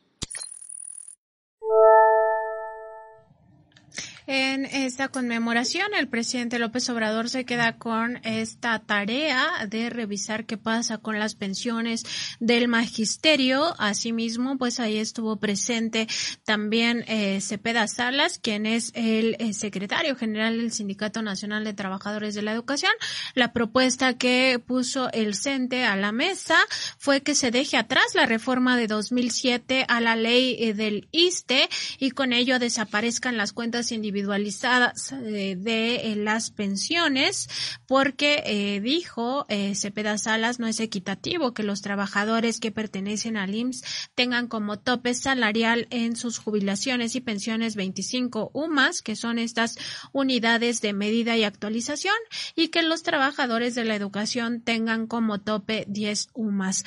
pues el presidente López Obrador dijo que como parte de mejorar la situación económica y social del magisterio, por supuesto, va a analizar este tema. También defendió la gratuidad al indicar que la educación no es de ninguna manera un privilegio, es un derecho del pueblo y se tiene que garantizar. No importa la condición económica y social de los padres, la educación la tiene que otorgar el Estado de manera gratuita a todos los menores de edad y eh, pues de ahí en adelante hasta el nivel de posgrado. Asimismo, en esta misma reunión estuvo presente la secretaria secretaria de Educación Pública Delfina Gómez Álvarez, quien anunció pues justamente el incremento de 7.5%, con lo cual eh, se tendrá una inversión de 25 mil millones de pesos, pero bueno, Sosimo Camacho tiene más detalles de esta información. Así es, Nancy Flores, y nada más recordar también esta parte de donde señala el presidente de la República que cuando se trató de hacer esta contrarreforma educativa, en el sentido que buscaba privatizar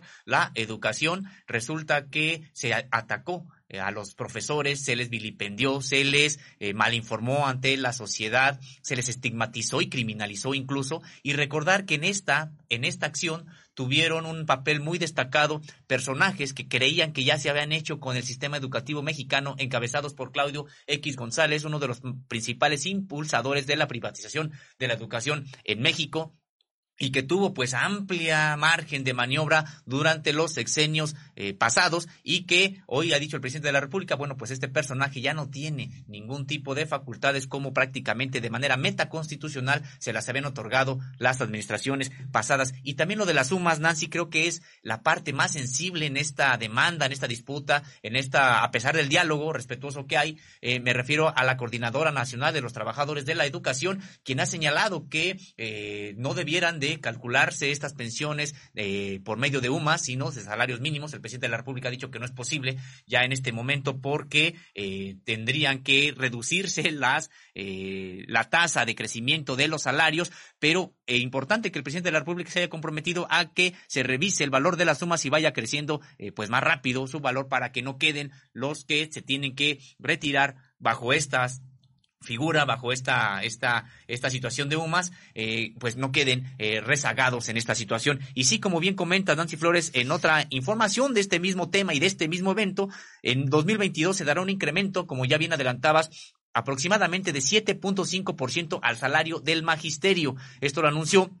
la secretaria de Educación Pública, Delfina Gómez Álvarez, ello, indicó, consolida el compromiso del Gobierno de México con la seguridad y el bienestar de las maestras y los maestros de todo el país. Durante la conmemoración de este Día de la Maestra y el Maestro, encabezado por el presidente Andrés Manuel López Obrador, en el partido, en el perdón, en el patio de trabajo del edificio sede de la dependencia, la funcionaria aseguró que este aumento salarial para los trabajadores de la educación es producto del proceso de austeridad y de ahorro que ha hecho la Administración Pública Federal. La secretaria detalló que dicha modificación salarial se realizará de manera escalonada, lo que les permitirá alcanzar un salario promedio de 14.300 pesos. Asimismo, expuso que se atiende primero al personal, al personal docente de menores ingresos y estimó que en total se invertirán 25 mil millones de pesos para el fortalecimiento de las percepciones de las y los maestros. Gómez Álvarez afirmó que el gobierno federal camina del lado del magisterio con vocación social y democrática para reconocer su invaluable, invaluable labor. La actual administración, subrayó, y de manera textual dijo, respeta su diversidad, y está consciente de sus contextos complejos y desiguales, así como de los anhelos legítimos por condiciones laborales que dignifiquen su gran tarea. Importante esta declaración, esta aclaración de la propia Delfina Gómez Álvarez, porque si algo tenía la y mal la antigua eh, reforma o contrarreforma impulsada por Enrique Peña Nieto en materia de educación es de que trataba de homogeneizar la educación en todos lados y tratar a los profesores eh, que estaban probablemente en una escuela en San Pedro Garza García o en la de Alcaldía Benito Juárez de la Ciudad de México en el mismo tenor, digamos, de evaluación que a los profesores que daban clase en la montaña de Guerrero o en la Sierra Tarahumara. Importante que se, eh, que se adviertan estas diferencias de contexto y también las diferencias políticas en el sentido de que, bueno, pues hay una disidencia muy importante en el magisterio de una trayectoria de lucha que el propio presidente ha reconocido en varios momentos y que tiene que ver con la Coordinadora Nacional de Trabajadores de la Educación. Asimismo, destacó Josefina Gómez Álvarez el proyecto educativo de la administración del presidente López Obrador atiende cuatro prioridades. Uno, la revalorización magisterial. Dos, la actualización del plan y programas de estudio y de los libros de texto gratuitos. Tres, la entrega de becas en todos los niveles escolares. Y cuatro, la asignación de recursos a los planteles para ofrecer servicios de alimentación y mejorar su infraestructura. Y anunció que durante el próximo ciclo escolar de 2022-2023 se realizará un proceso de capacitación dinámico y continuo para el conocimiento y apropiación del nuevo marco curricular y el plan y programas de estudio. De manera textual, declaró, se realizará en, en las escuelas, en las sesiones del Consejo Técnico Escolar a lo largo del ciclo escolar, así como en semanas intensivas a mitad y al final del ciclo. Adicionalmente, se llevarán a cabo acciones articuladas entre sí y con herramientas diversificadas, promoviendo la reflexión entre las maestras y los maestros. Vamos a escuchar, vamos a escuchar cómo lo dijo Josefina Gómez Álvarez en la ceremonia que tuvo lugar el día de ayer. Este gobierno camina al lado del magisterio. Es un gobierno con vocación social y democrática. Reconoce el papel invaluable de su labor, respeta su diversidad, está consciente de sus contextos complejos y desiguales, de los anhelos legítimos por condiciones laborales que dignifiquen siempre su gran tarea de probado esfuerzo diario en beneficio a toda la población,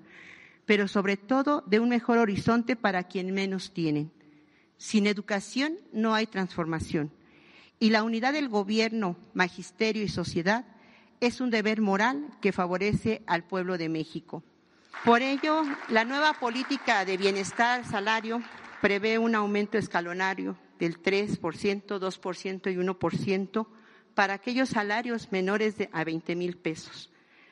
beneficiando con el mayor porcentaje a quien menos ingresos perciben, alcanzando un ingreso aproximado de 14 mil 300 pesos mensuales.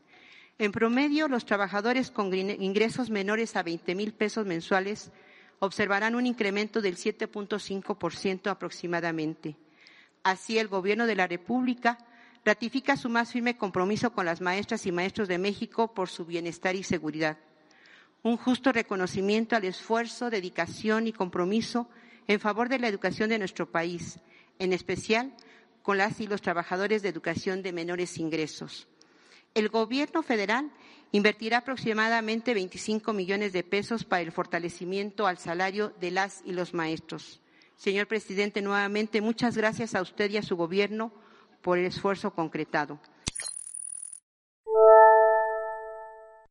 Estaremos atentos a que se concrete este aumento, sobre todo en los profesores y profesoras, este aumento salarial para profesores y profesoras que se encuentran pues con los menores ingresos y que coincidentemente son aquellos profesores que están en eh, a veces en la montaña de Guerrero o en las comunidades triquis allá de la Sierra Mixteca, en la Sierra Tarahumara y esperemos que se dignifiquen de manera generalizada o esto empuje, ayude a empujar una dignificación de todo el trabajo magisterial y no solamente Nancy Flores y me apuras en el caso de los profesores y profesoras de educación básica, sino también de todo ese gran eh, cuerpo de eh, académico, de profesores y profesoras que se encuentran en las universidades públicas de este país en precariedad laboral, sin una seguridad incluso de que el contrato se les extienda para el semestre siguiente. Pero bueno, esperemos que vaya todo esto poco a poco y este aumento salarial que se ha decretado o que se ha impulsado para los profesores de educación básica también empiece a empujar la dignificación de todo el magisterio nacional. Y como parte de esta dignificación, pues también decir que esta vez los eh, maestros, las maestras no tuvieron que salir a las calles para exigir este aumento salarial y que se les tome en cuenta respecto de esta inquietud acerca de las pensiones, sino que el diálogo se ha dado de forma directa y este ofrecimiento de aumentar sobre todo aquellos que ganan menos de 20 mil pesos al mes, pues viene del eh, propio gobierno del presidente López Obrador. En otra información, también el día de ayer pues ya concluyeron esta serie de encuentros regionales para impulsar la campaña de producción de maíz, frijol, arroz y trigo para el autoconsumo y en contra de la carestía. Estuvo eh, pues en esta última reunión presente el presidente Andrés Manuel López Obrador. En esta eh, pues reunión expuso que su gobierno rehabilita las plantas de fertilizantes para producir el doble y hasta el triple de lo que se produce actualmente y con ello apoyar a productores del campo con fertilizantes gratuitos. El presidente pues ha insistido en que se deben de producir estos granos para estar comprando 80% de lo que se consume, para dejar de comprar el 80% de lo que se consume en México, en otros países. Ha dicho eh, pues que es muy importante resolver el abasto de fertilizantes para respaldar de forma prioritaria a dos millones de campesinos adscritos al programa de producción para el bienestar, más los que laboran en Sembrando Vida y en otros programas con el fin de incrementar la producción de alimentos básicos. El día de ayer, también de forma simultánea, dijo que se impulsarán las fábricas de fertilizantes orgánicos porque lo mejor es el control biológico, aunque estas también tendrán que dar resultados porque se requiere incrementar la producción. Ello, por supuesto, a solicitud de los agrónomos que han estado presentes a lo largo de estas jornadas. Y bueno, también tenemos un un video del presidente López Obrador haciendo estos anuncios el día de ayer. Vamos a verlo. Ya nos reunimos con compañeras, compañeros de el norte, en Monterrey, también del Bajío, y del Pacífico en Jalisco. Eso fue el viernes. Ayer nos reunimos con compañeras, compañeros del sureste en Veracruz, y en la tarde en Puebla. Y ya estamos ahora reunidos con ustedes de Guerrero, de Morelos, del Estado de México, de la Ciudad de México. ¿De qué se trata? Bueno, es iniciar una campaña para impulsar la actividad productiva en el campo. De manera específica, el producir para el autoconsumo y producir eh, maíz, frijol, los alimentos básicos. Ese es el propósito. Y vamos a que haya fertilizante. Y ahí tenemos eh, que resolver pronto, que ya sabemos todos que lo mejor son los fertilizantes orgánicos. Lo mejor es el control biológico. Eso ya lo sabemos. Sí, pero ¿dónde está el fertilizante orgánico? Hay que producirlo, porque está muy bien este, en teoría y además es lo mejor, lo natural. Pero necesitamos incrementar la producción. Entonces, hay que eh, impulsar mucho las fábricas de fertilizantes orgánicos, pero con resultados.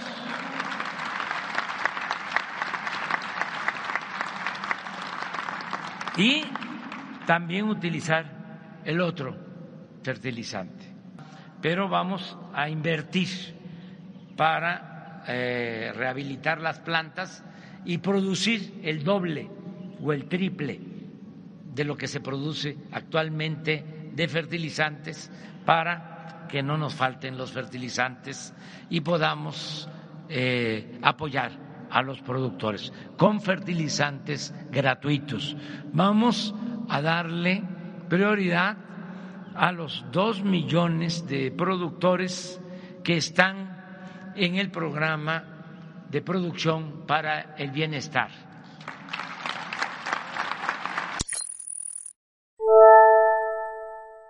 Encuentro regional para impulsar al campo. El presidente López Obrador también aprovechó para recordar que en el estado de Guerrero aumentó al doble la producción de maíz gracias a la entrega gratuita de estos fertilizantes para todos los agricultores, por lo que en otras entidades se incorporarán también otros pequeños productores a este programa y con ello pues impulsar eh, este campo, estas producciones de sobre todo maíz, frijol, arroz y trigo. Dijo que entre estas eh, eh, entidades que se van a ir sumando, pues también están contempladas la Ciudad de México en su parte rural y el Estado de México. Asimismo, explicó que en el tema de la inflación, pues a pesar de que México se encuentra entre los países que menos inflación ha tenido, es importante y necesario ir previniendo al respecto porque no se puede determinar cuánto podría agravarse la inflación en alimentos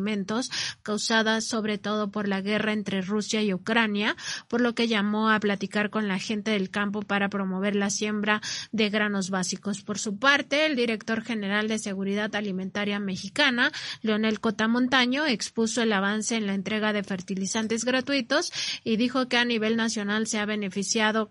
a 740 eh, mil productores en nueve entidades. Eh, también reiteró la convocatoria del presidente a que se sumen en este esfuerzo los pequeños productores, ingenieros agrónomos, extensionistas e instituciones para combatir la inflación y que cada familia del campo produzca lo que requiere. El director de Segalmex dijo también que se fortalece el programa de precios de garantía y añadió que este año Diconsa distribuye 600 mil toneladas de maíz más 30 mil toneladas de, frijol a través de sus más de 24 mil tiendas. importante también revisar que en todo esto el impulso al campo también se están impulsando las plantas de generación de fertilizantes para que su producción sea triple y aquí pues no podemos dejar de señalar que eh, en el caso de Fertinal y agronitrogenados, estas dos plantas chatarra que compró en su momento Petróleos Mexicanos cuando al frente del gobierno estaba Enrique Peña Nieto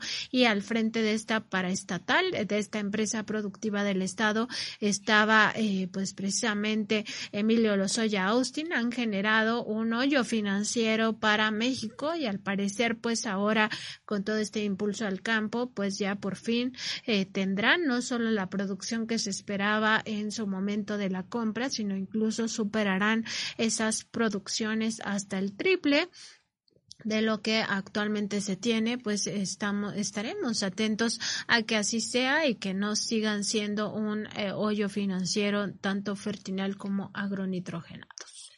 Muy interesante, Nancy Flores, todo este programa de apoyo a la producción para el autoconsumo de México, en específico de estos granos básicos a los que ya has, eh, señalado, pero también resaltar esta información pues nueva que ha ido el presidente virtiendo conforme ha tenido estas reuniones con productores de todo el país y en el sentido de que se apostará por los fertilizantes orgánicos en primer lugar. Importante que además se van a dar de manera gratuita a los productores estos fertilizantes, dice que también del otro habrá, es decir, del abono químico, fertilizante químico que también se produce en México. Marginalmente tenemos que señalarlo desde hace tiempo, pero que ahora se incrementará la producción hasta en tres veces de fertilizante y principalmente el fertilizante de carácter orgánico. Pues muy interesante esta, esta información que se dio después de esta reunión con productores ya de todas las regiones del país para impulsarlos a que, a que eh, también bueno, pues a que también inviertan y que produzcan junto con toda la población. En otra información, eh, bueno, pues tenemos que faltan protocolos para combatir la violencia feminicida. ¿Esto quién lo señala? Lo señala una ministra de la Suprema Corte de Justicia de la Nación, en específico Yasmín Esquivel Moza. Ella también detalló esta situación pues trágica, lamentable, estos datos duros, crueles, eh, porque dice que cada día mueren 10 personas por razones de género y puso como ejemplo el caso de Devani Escobar,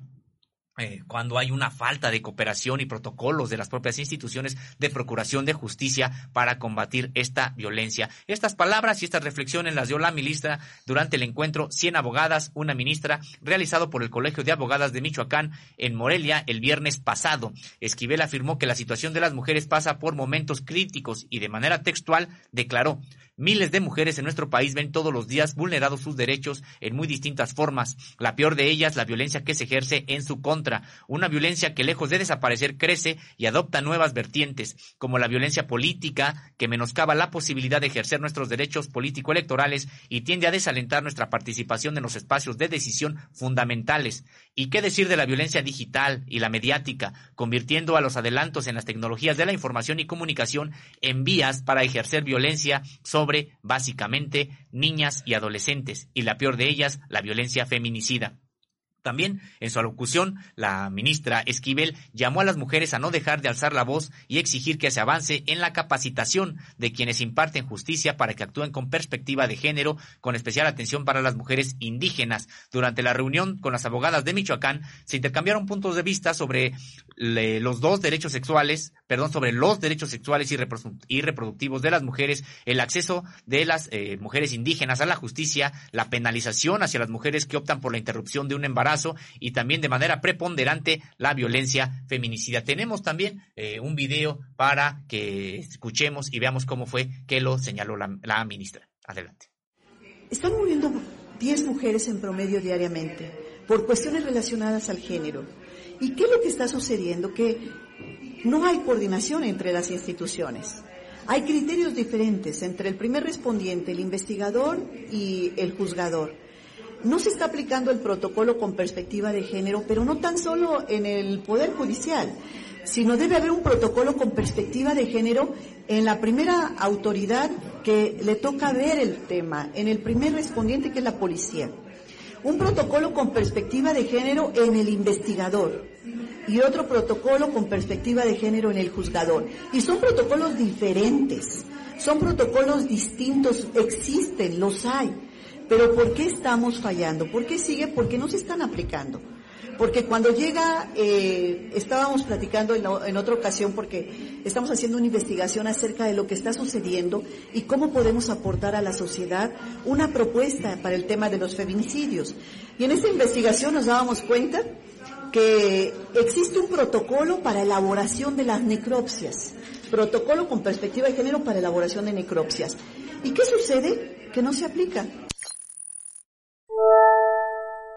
Pues ahí están las palabras de la ministra en un contexto en que de manera desafortunada siguen ocurriendo feminicidios, la violencia machista sigue cobrando la vida de mujeres y no nada más al, arrebatarles la vida, sino a mantenerla de manera, eh, digamos que eh, sistemática, eh, bajo condiciones de desigualdad, bajo condiciones a veces incluso de criminalización y importante que esta presión social, sobre todo la impulsada por las propias mujeres, empiece a ganar espacios que llegan a espacios importantes de poder, eh, como en el caso de la Suprema Corte de Justicia de la Nación, en la que de manera afortunada y que bueno que así sea, hay ahora una mayoría de ministras sobre ministros y esperemos que eso se traduzca en políticas, en también la generación de un marco jurídico jurídico importante y de directrices para que en términos generales toda aquella violencia que se cometa contra las mujeres desde un inicio se trate con perspectiva de género. Socio, hasta aquí vamos a dejar la revisión de las informaciones más relevantes de las últimas horas para pasar a nuestro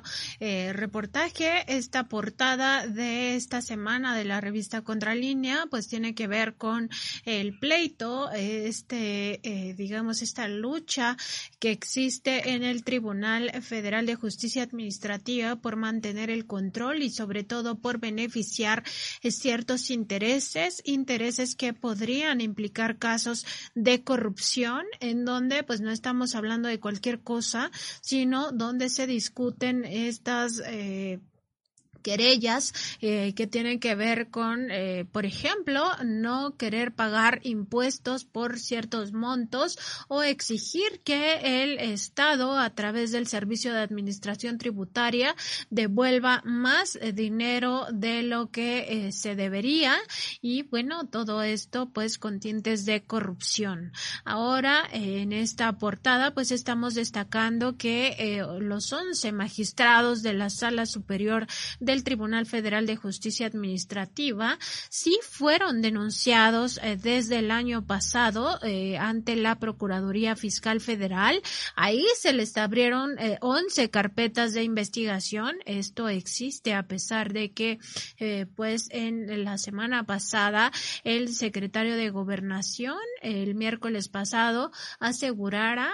que esto no era así, que ni él ni yo porque yo era la que le estaba preguntando, eh, tendríamos conocimiento de ello. Pues sí, nosotros sí tenemos conocimiento de ello y resulta que estas 11 carpetas de investigación en la Procuraduría Fiscal Federal sí existen. Además, eh, bueno, estos eh, magistrados convocaron al presidente del tribunal, Rafael Ansúrez Uribe, a una reunión privada en la que se calentaron tanto los ánimos que estos magistrados le exigieron al eh, magistrado presidente intermediar para que el secretario Adán Augusto López los reciba y pueda eh, pues escuchar la versión de todos los magistrados y no solo la versión parcial de Ansúrez Uribe. Eh, esto ocurrió el pasado 11 de mayo, justamente el día que tuvimos oportunidad de preguntar acerca de este mismo caso al secretario de Gobernación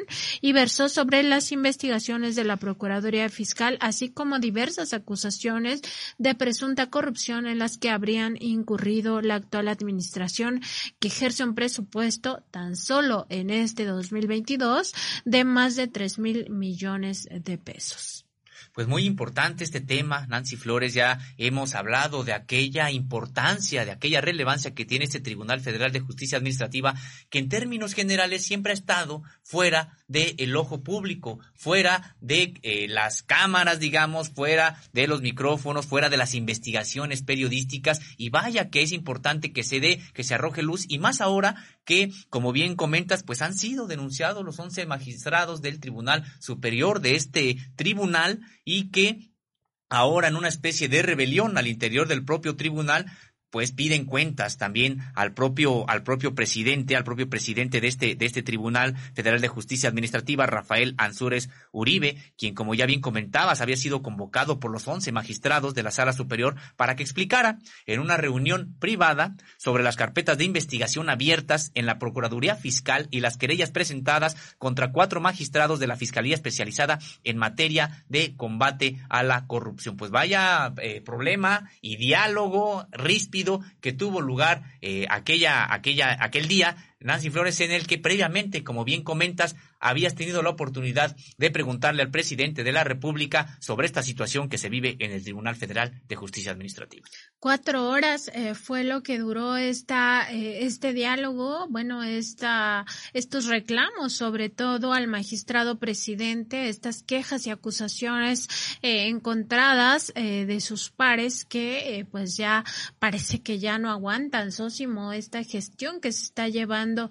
ahí en el Tribunal Federal de Justicia Administrativa y sobre todo que están pensando, al parecer, ya removerlo de este cargo al frente del tribunal. Sorprende que el secretario de Gobernación haya desestimado pues tan fácil este asunto cuando al interior del tribunal verdaderamente se vive un momento muy complicado, muy complejo, con acusaciones y señalamientos de casos de corrupción y donde se ve el tema de grandes contribuyentes, que es lo que más debería de estar a la Administración Pública Federal, porque hay que recordarlo, la recaudación es la que ha permitido llevar a la práctica los programas sociales, los importantes programas sociales del gobierno de Andrés Manuel López Obrador, entre ellos, por supuesto, la pensión universal a adultos mayores, pero sobre todo ahora en este contexto de eh, buscar frenar la carestía, pues todo el tema de fertilizantes, todo el tema de apoyo al campo, con Sembrando Vida incluso, pues también depende de estos ingresos por parte del Servicio de Administración Tributaria, que sobre todo obtiene de los grandes contribuyentes. El titular de la Secretaría de Gobernación, es decir, el encargado de la política interior del país y del diálogo de el gobierno federal con los otros poderes, eh, había minimizado el asunto Nancy diciendo que se trataba probablemente de eh, la el proceso de electoral que al interior del de este tribunal tiene lugar y por supuesto que también esto lo atraviesa, pero habría que comentarle al propio secretario de Gobernación que eso es un asunto, el otro asunto es que las carpetas existen, que las irregularidades existen más allá de que haya este proceso electoral al interior del tribunal. Más allá de eso existen estos problemas, como bien se, ha documentado en la revista Contralínea, y es que en esta reunión, en esta tensa reunión, eh, los magistrados le reprocharon al presidente del tribunal no haberles informado de la existencia de las investigaciones en su contra por supuestos delitos fiscales y enriquecimiento ilícito. Y es que, ¿a qué está jugando o a qué estaba jugando este presidente del tribunal Ansúrez en el sentido de que si había estas investigaciones, ¿por qué las ocultó a los otros eh, ministros y por qué no se les informó de lo que estaba ocurriendo? Pues es un asunto realmente de escándalo y qué bueno que podamos tener esta información sobre lo que ocurre en uno de los tribunales por eh, los eh, las decisiones que toman materia incluso económica más importantes que hay en el país. Así es, Osimo. Y bueno, esta reunión inició al mediodía y acabó hasta las 4 de la tarde de ese 11 de mayo. En ella participaron 12 de los 13 magistrados que integran la sala superior y pues ante ellos Ansúrez negó ser el promotor de las carpetas de investigación abiertas desde julio de 2021 por el entonces procurador fiscal Carlos Romero. Recordar que este último, Carlos Romero, fue despedido apenas en diciembre pasado y ahora estaría bajo investigación de la Fiscalía General de la República por corrupción también lamentablemente.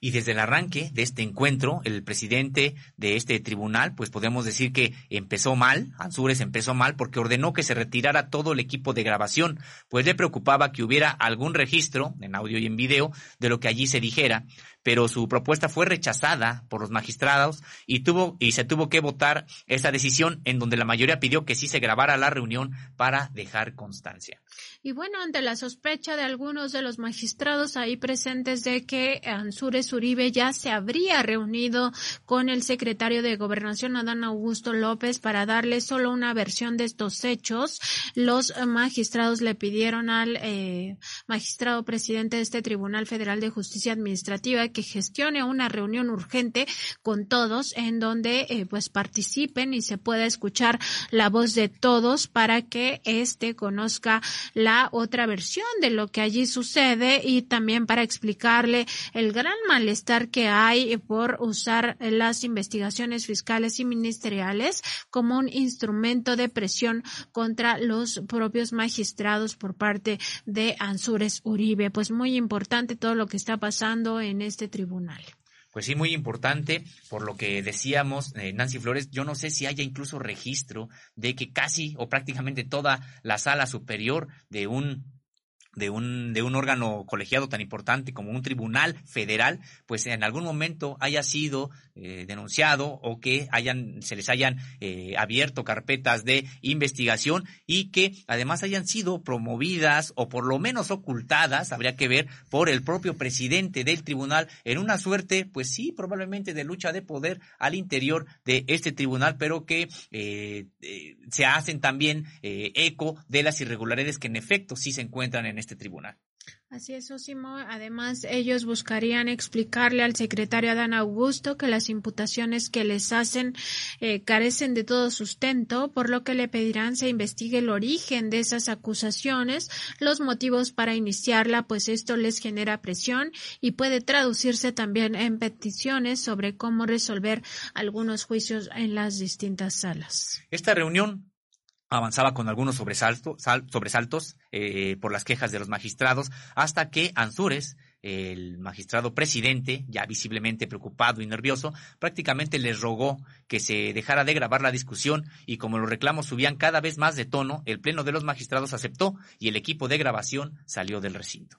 pues eh, todo un asunto sósimo que hasta parece eh, pues pleito de vecinos, eh, pero lo malo, lo eh, digamos lamentable es que se trata de un tribunal, eh, sin duda un tribunal de los más importantes, el Tribunal Federal de Justicia Administrativa. En todo momento el eh, magistrado presidente de ese tribunal negaba insistentemente ser el promotor de las denuncias y acusaciones en contra de los magistrados. Eh, sin embargo, pues recibió reproches muy fuertes y por parte de algunos de los magistrados ahí presentes, incluso la magistrada Zulema Mosri Gutiérrez, eh, quien eh, fue quien le dijo a Ansures Uribe que eh, recordara lo que él sintió cuando estuvo sujeto a investigación por parte de la Procuraduría General de la República, ahora Fiscalía General de la República, en aquel momento señalado de un presunto delito de peculado, eh, como para decirle, eh, ponte nuestros zapatos, esta es la situación que estamos enfrentando,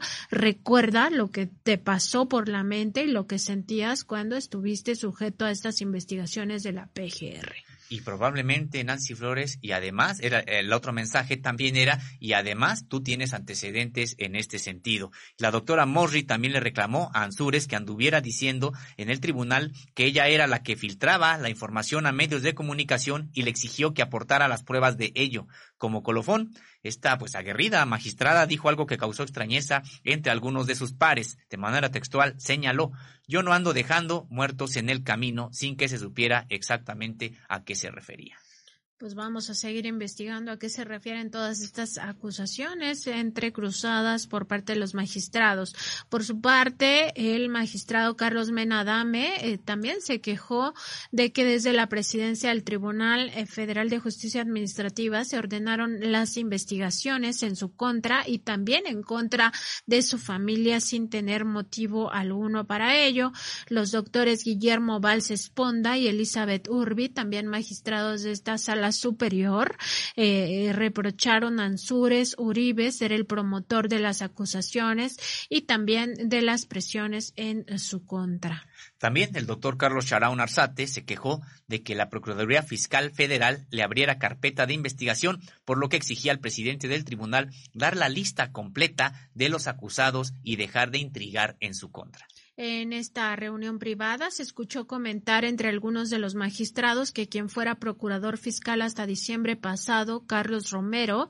acudiera a la Fiscalía Especializada en materia de combate a la corrupción para cerciorarse si había alguna acusación en su contra. Pues esto poco a poco, Sósimo Auditorio, pues va escalando, va escalando de nivel y pues en algún momento va a reventar. Esto no va a quedarse así porque son ya 11 los magistrados magistrados, 11 de 13. El otro es el presidente del Tribunal Electoral y uno más que no se ha metido en esta discusión. 11 están reclamando por estas acusaciones que están en la Procuraduría Fiscal muy importante esta situación que está ocurriendo y además que se arroje luz al respecto, no que quede nada más en las sombras porque este tribunal, como bien has comentado Nancy Flores, pues ha eh, tiene a su cargo la facultad de resolver temas tan importantes como aquellos que se interponen en contra del Estado mexicano, por ejemplo, en casos de eh, eh, pago de impuestos, pero no solo. Hay muchas controversias de carácter económico que tienen que resolver en este tribunal. Por eso también causa extrañeza esta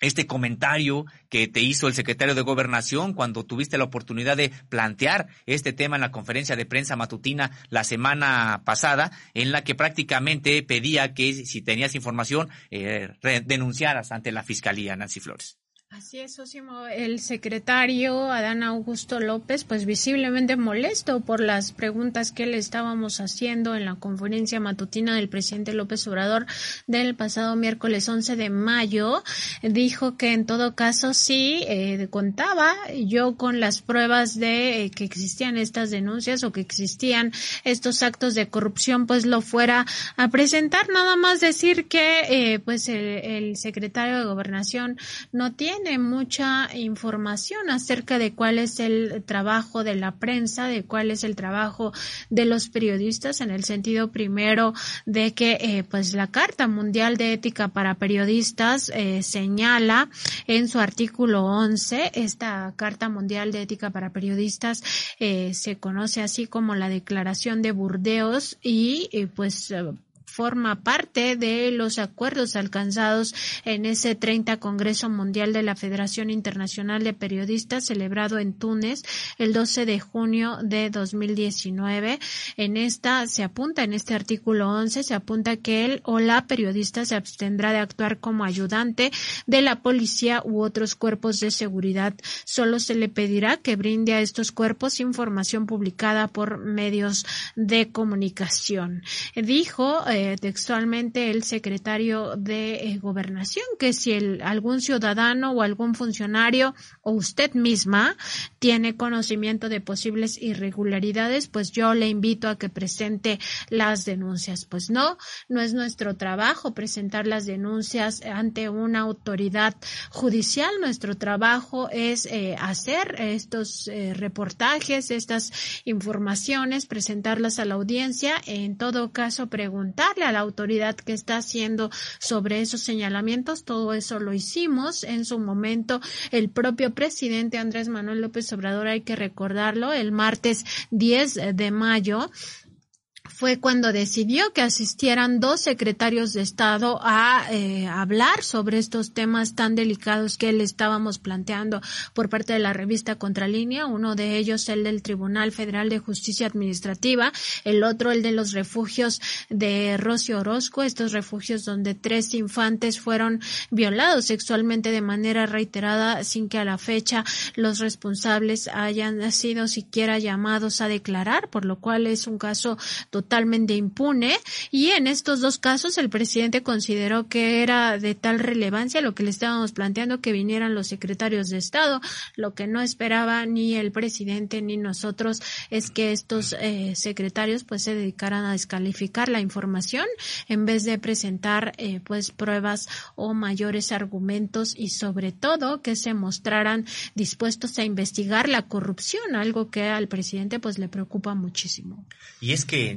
Flores, el propio secretario de Gobernación, en esa participación avanzó un poco más y prácticamente dijo que no tenías por qué saber esta información. Y pues le comentamos que sí, en Contralínea sí sabemos y sí tenemos por qué eh, investigar y allegarnos de ese tipo de información porque se trata de recursos públicos, porque se trata de una institución de carácter público que eh, maneja eh, asuntos de interés de la propia sociedad y que precisamente ese es nuestro papel, enterarnos de aquello que eh, personas en posición de poder no quieren que uno se entere. ¿Y cuál, ¿Y cuál es nuestra función? Como bien comentabas, es revelarlo a la sociedad. Si él o alguien más consideran que se tienen que presentar las algunas denuncias correspondientes, bueno, pues las podrán hacer a partir de las propias investigaciones que la prensa mexicana, en este caso Contralínea, está revelando. Así es, y recordar también que este Tribunal Federal de Justicia Fiscal y Administrativa, pues, eh, conoce de juicios que se promueven contra resoluciones definitivas, actos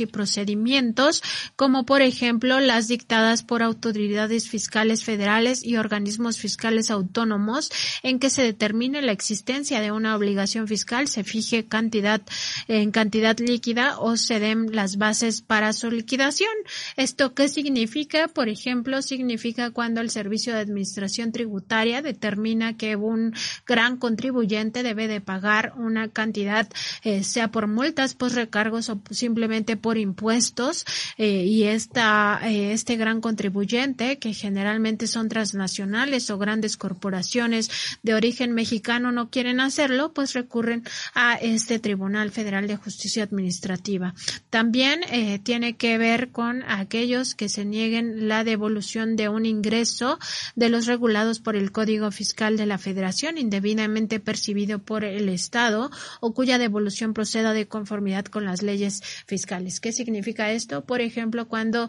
eh, los grandes contribuyentes eh, piden que se les devuelvan estos impuestos y eh, pues ya lo veíamos en el pasado como esto fue fuente de corrupción permanente. En este caso, estos asuntos también los ve este Tribunal Federal de Justicia Administrativa. No es cualquier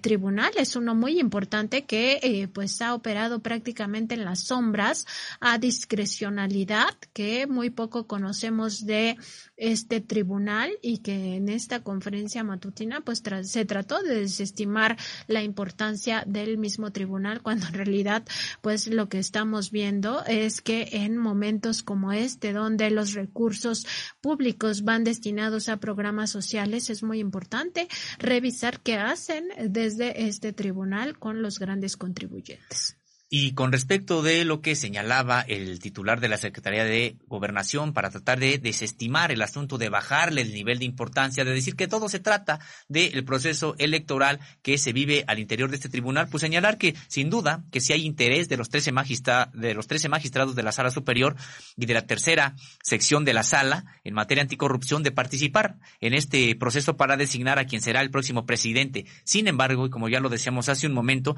las carpetas que se abrieron en la Procuraduría Fiscal se iniciaron a principios de 2021, es decir, casi dos años antes de que concluya la gestión del actual presidente del tribunal, Rafael Ansúrez, de tal manera que las investigaciones no se iniciaron por un asunto electoral, como sostiene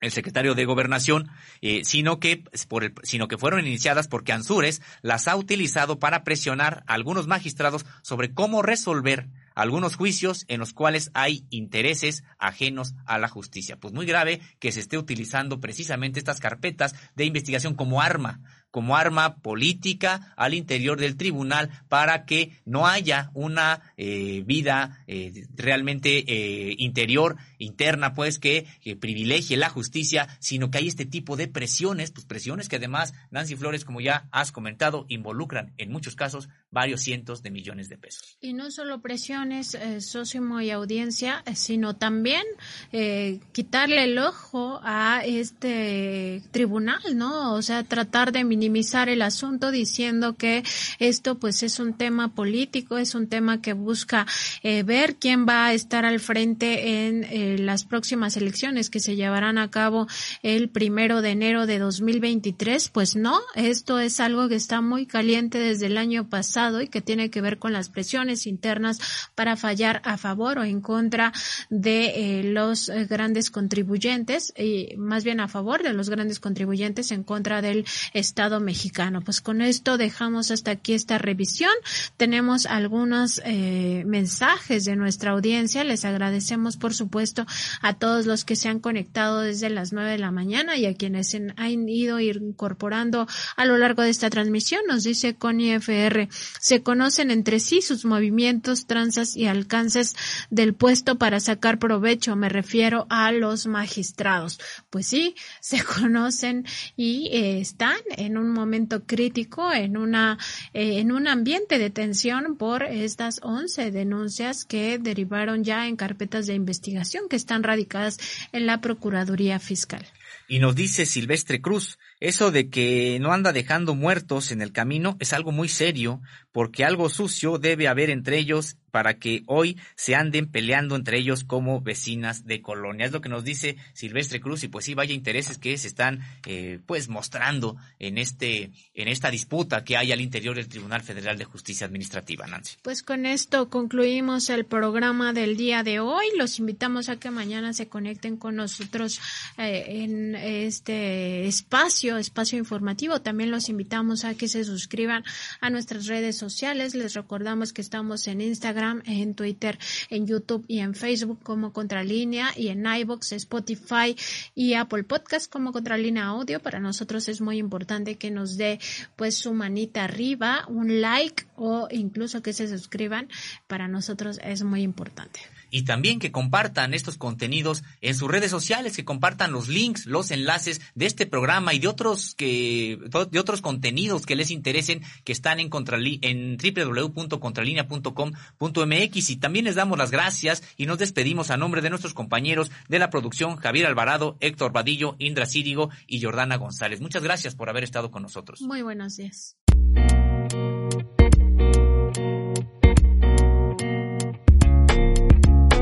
Contralínea Audio presentó el programa informativo de la revista Contralínea, Periodismo de Investigación.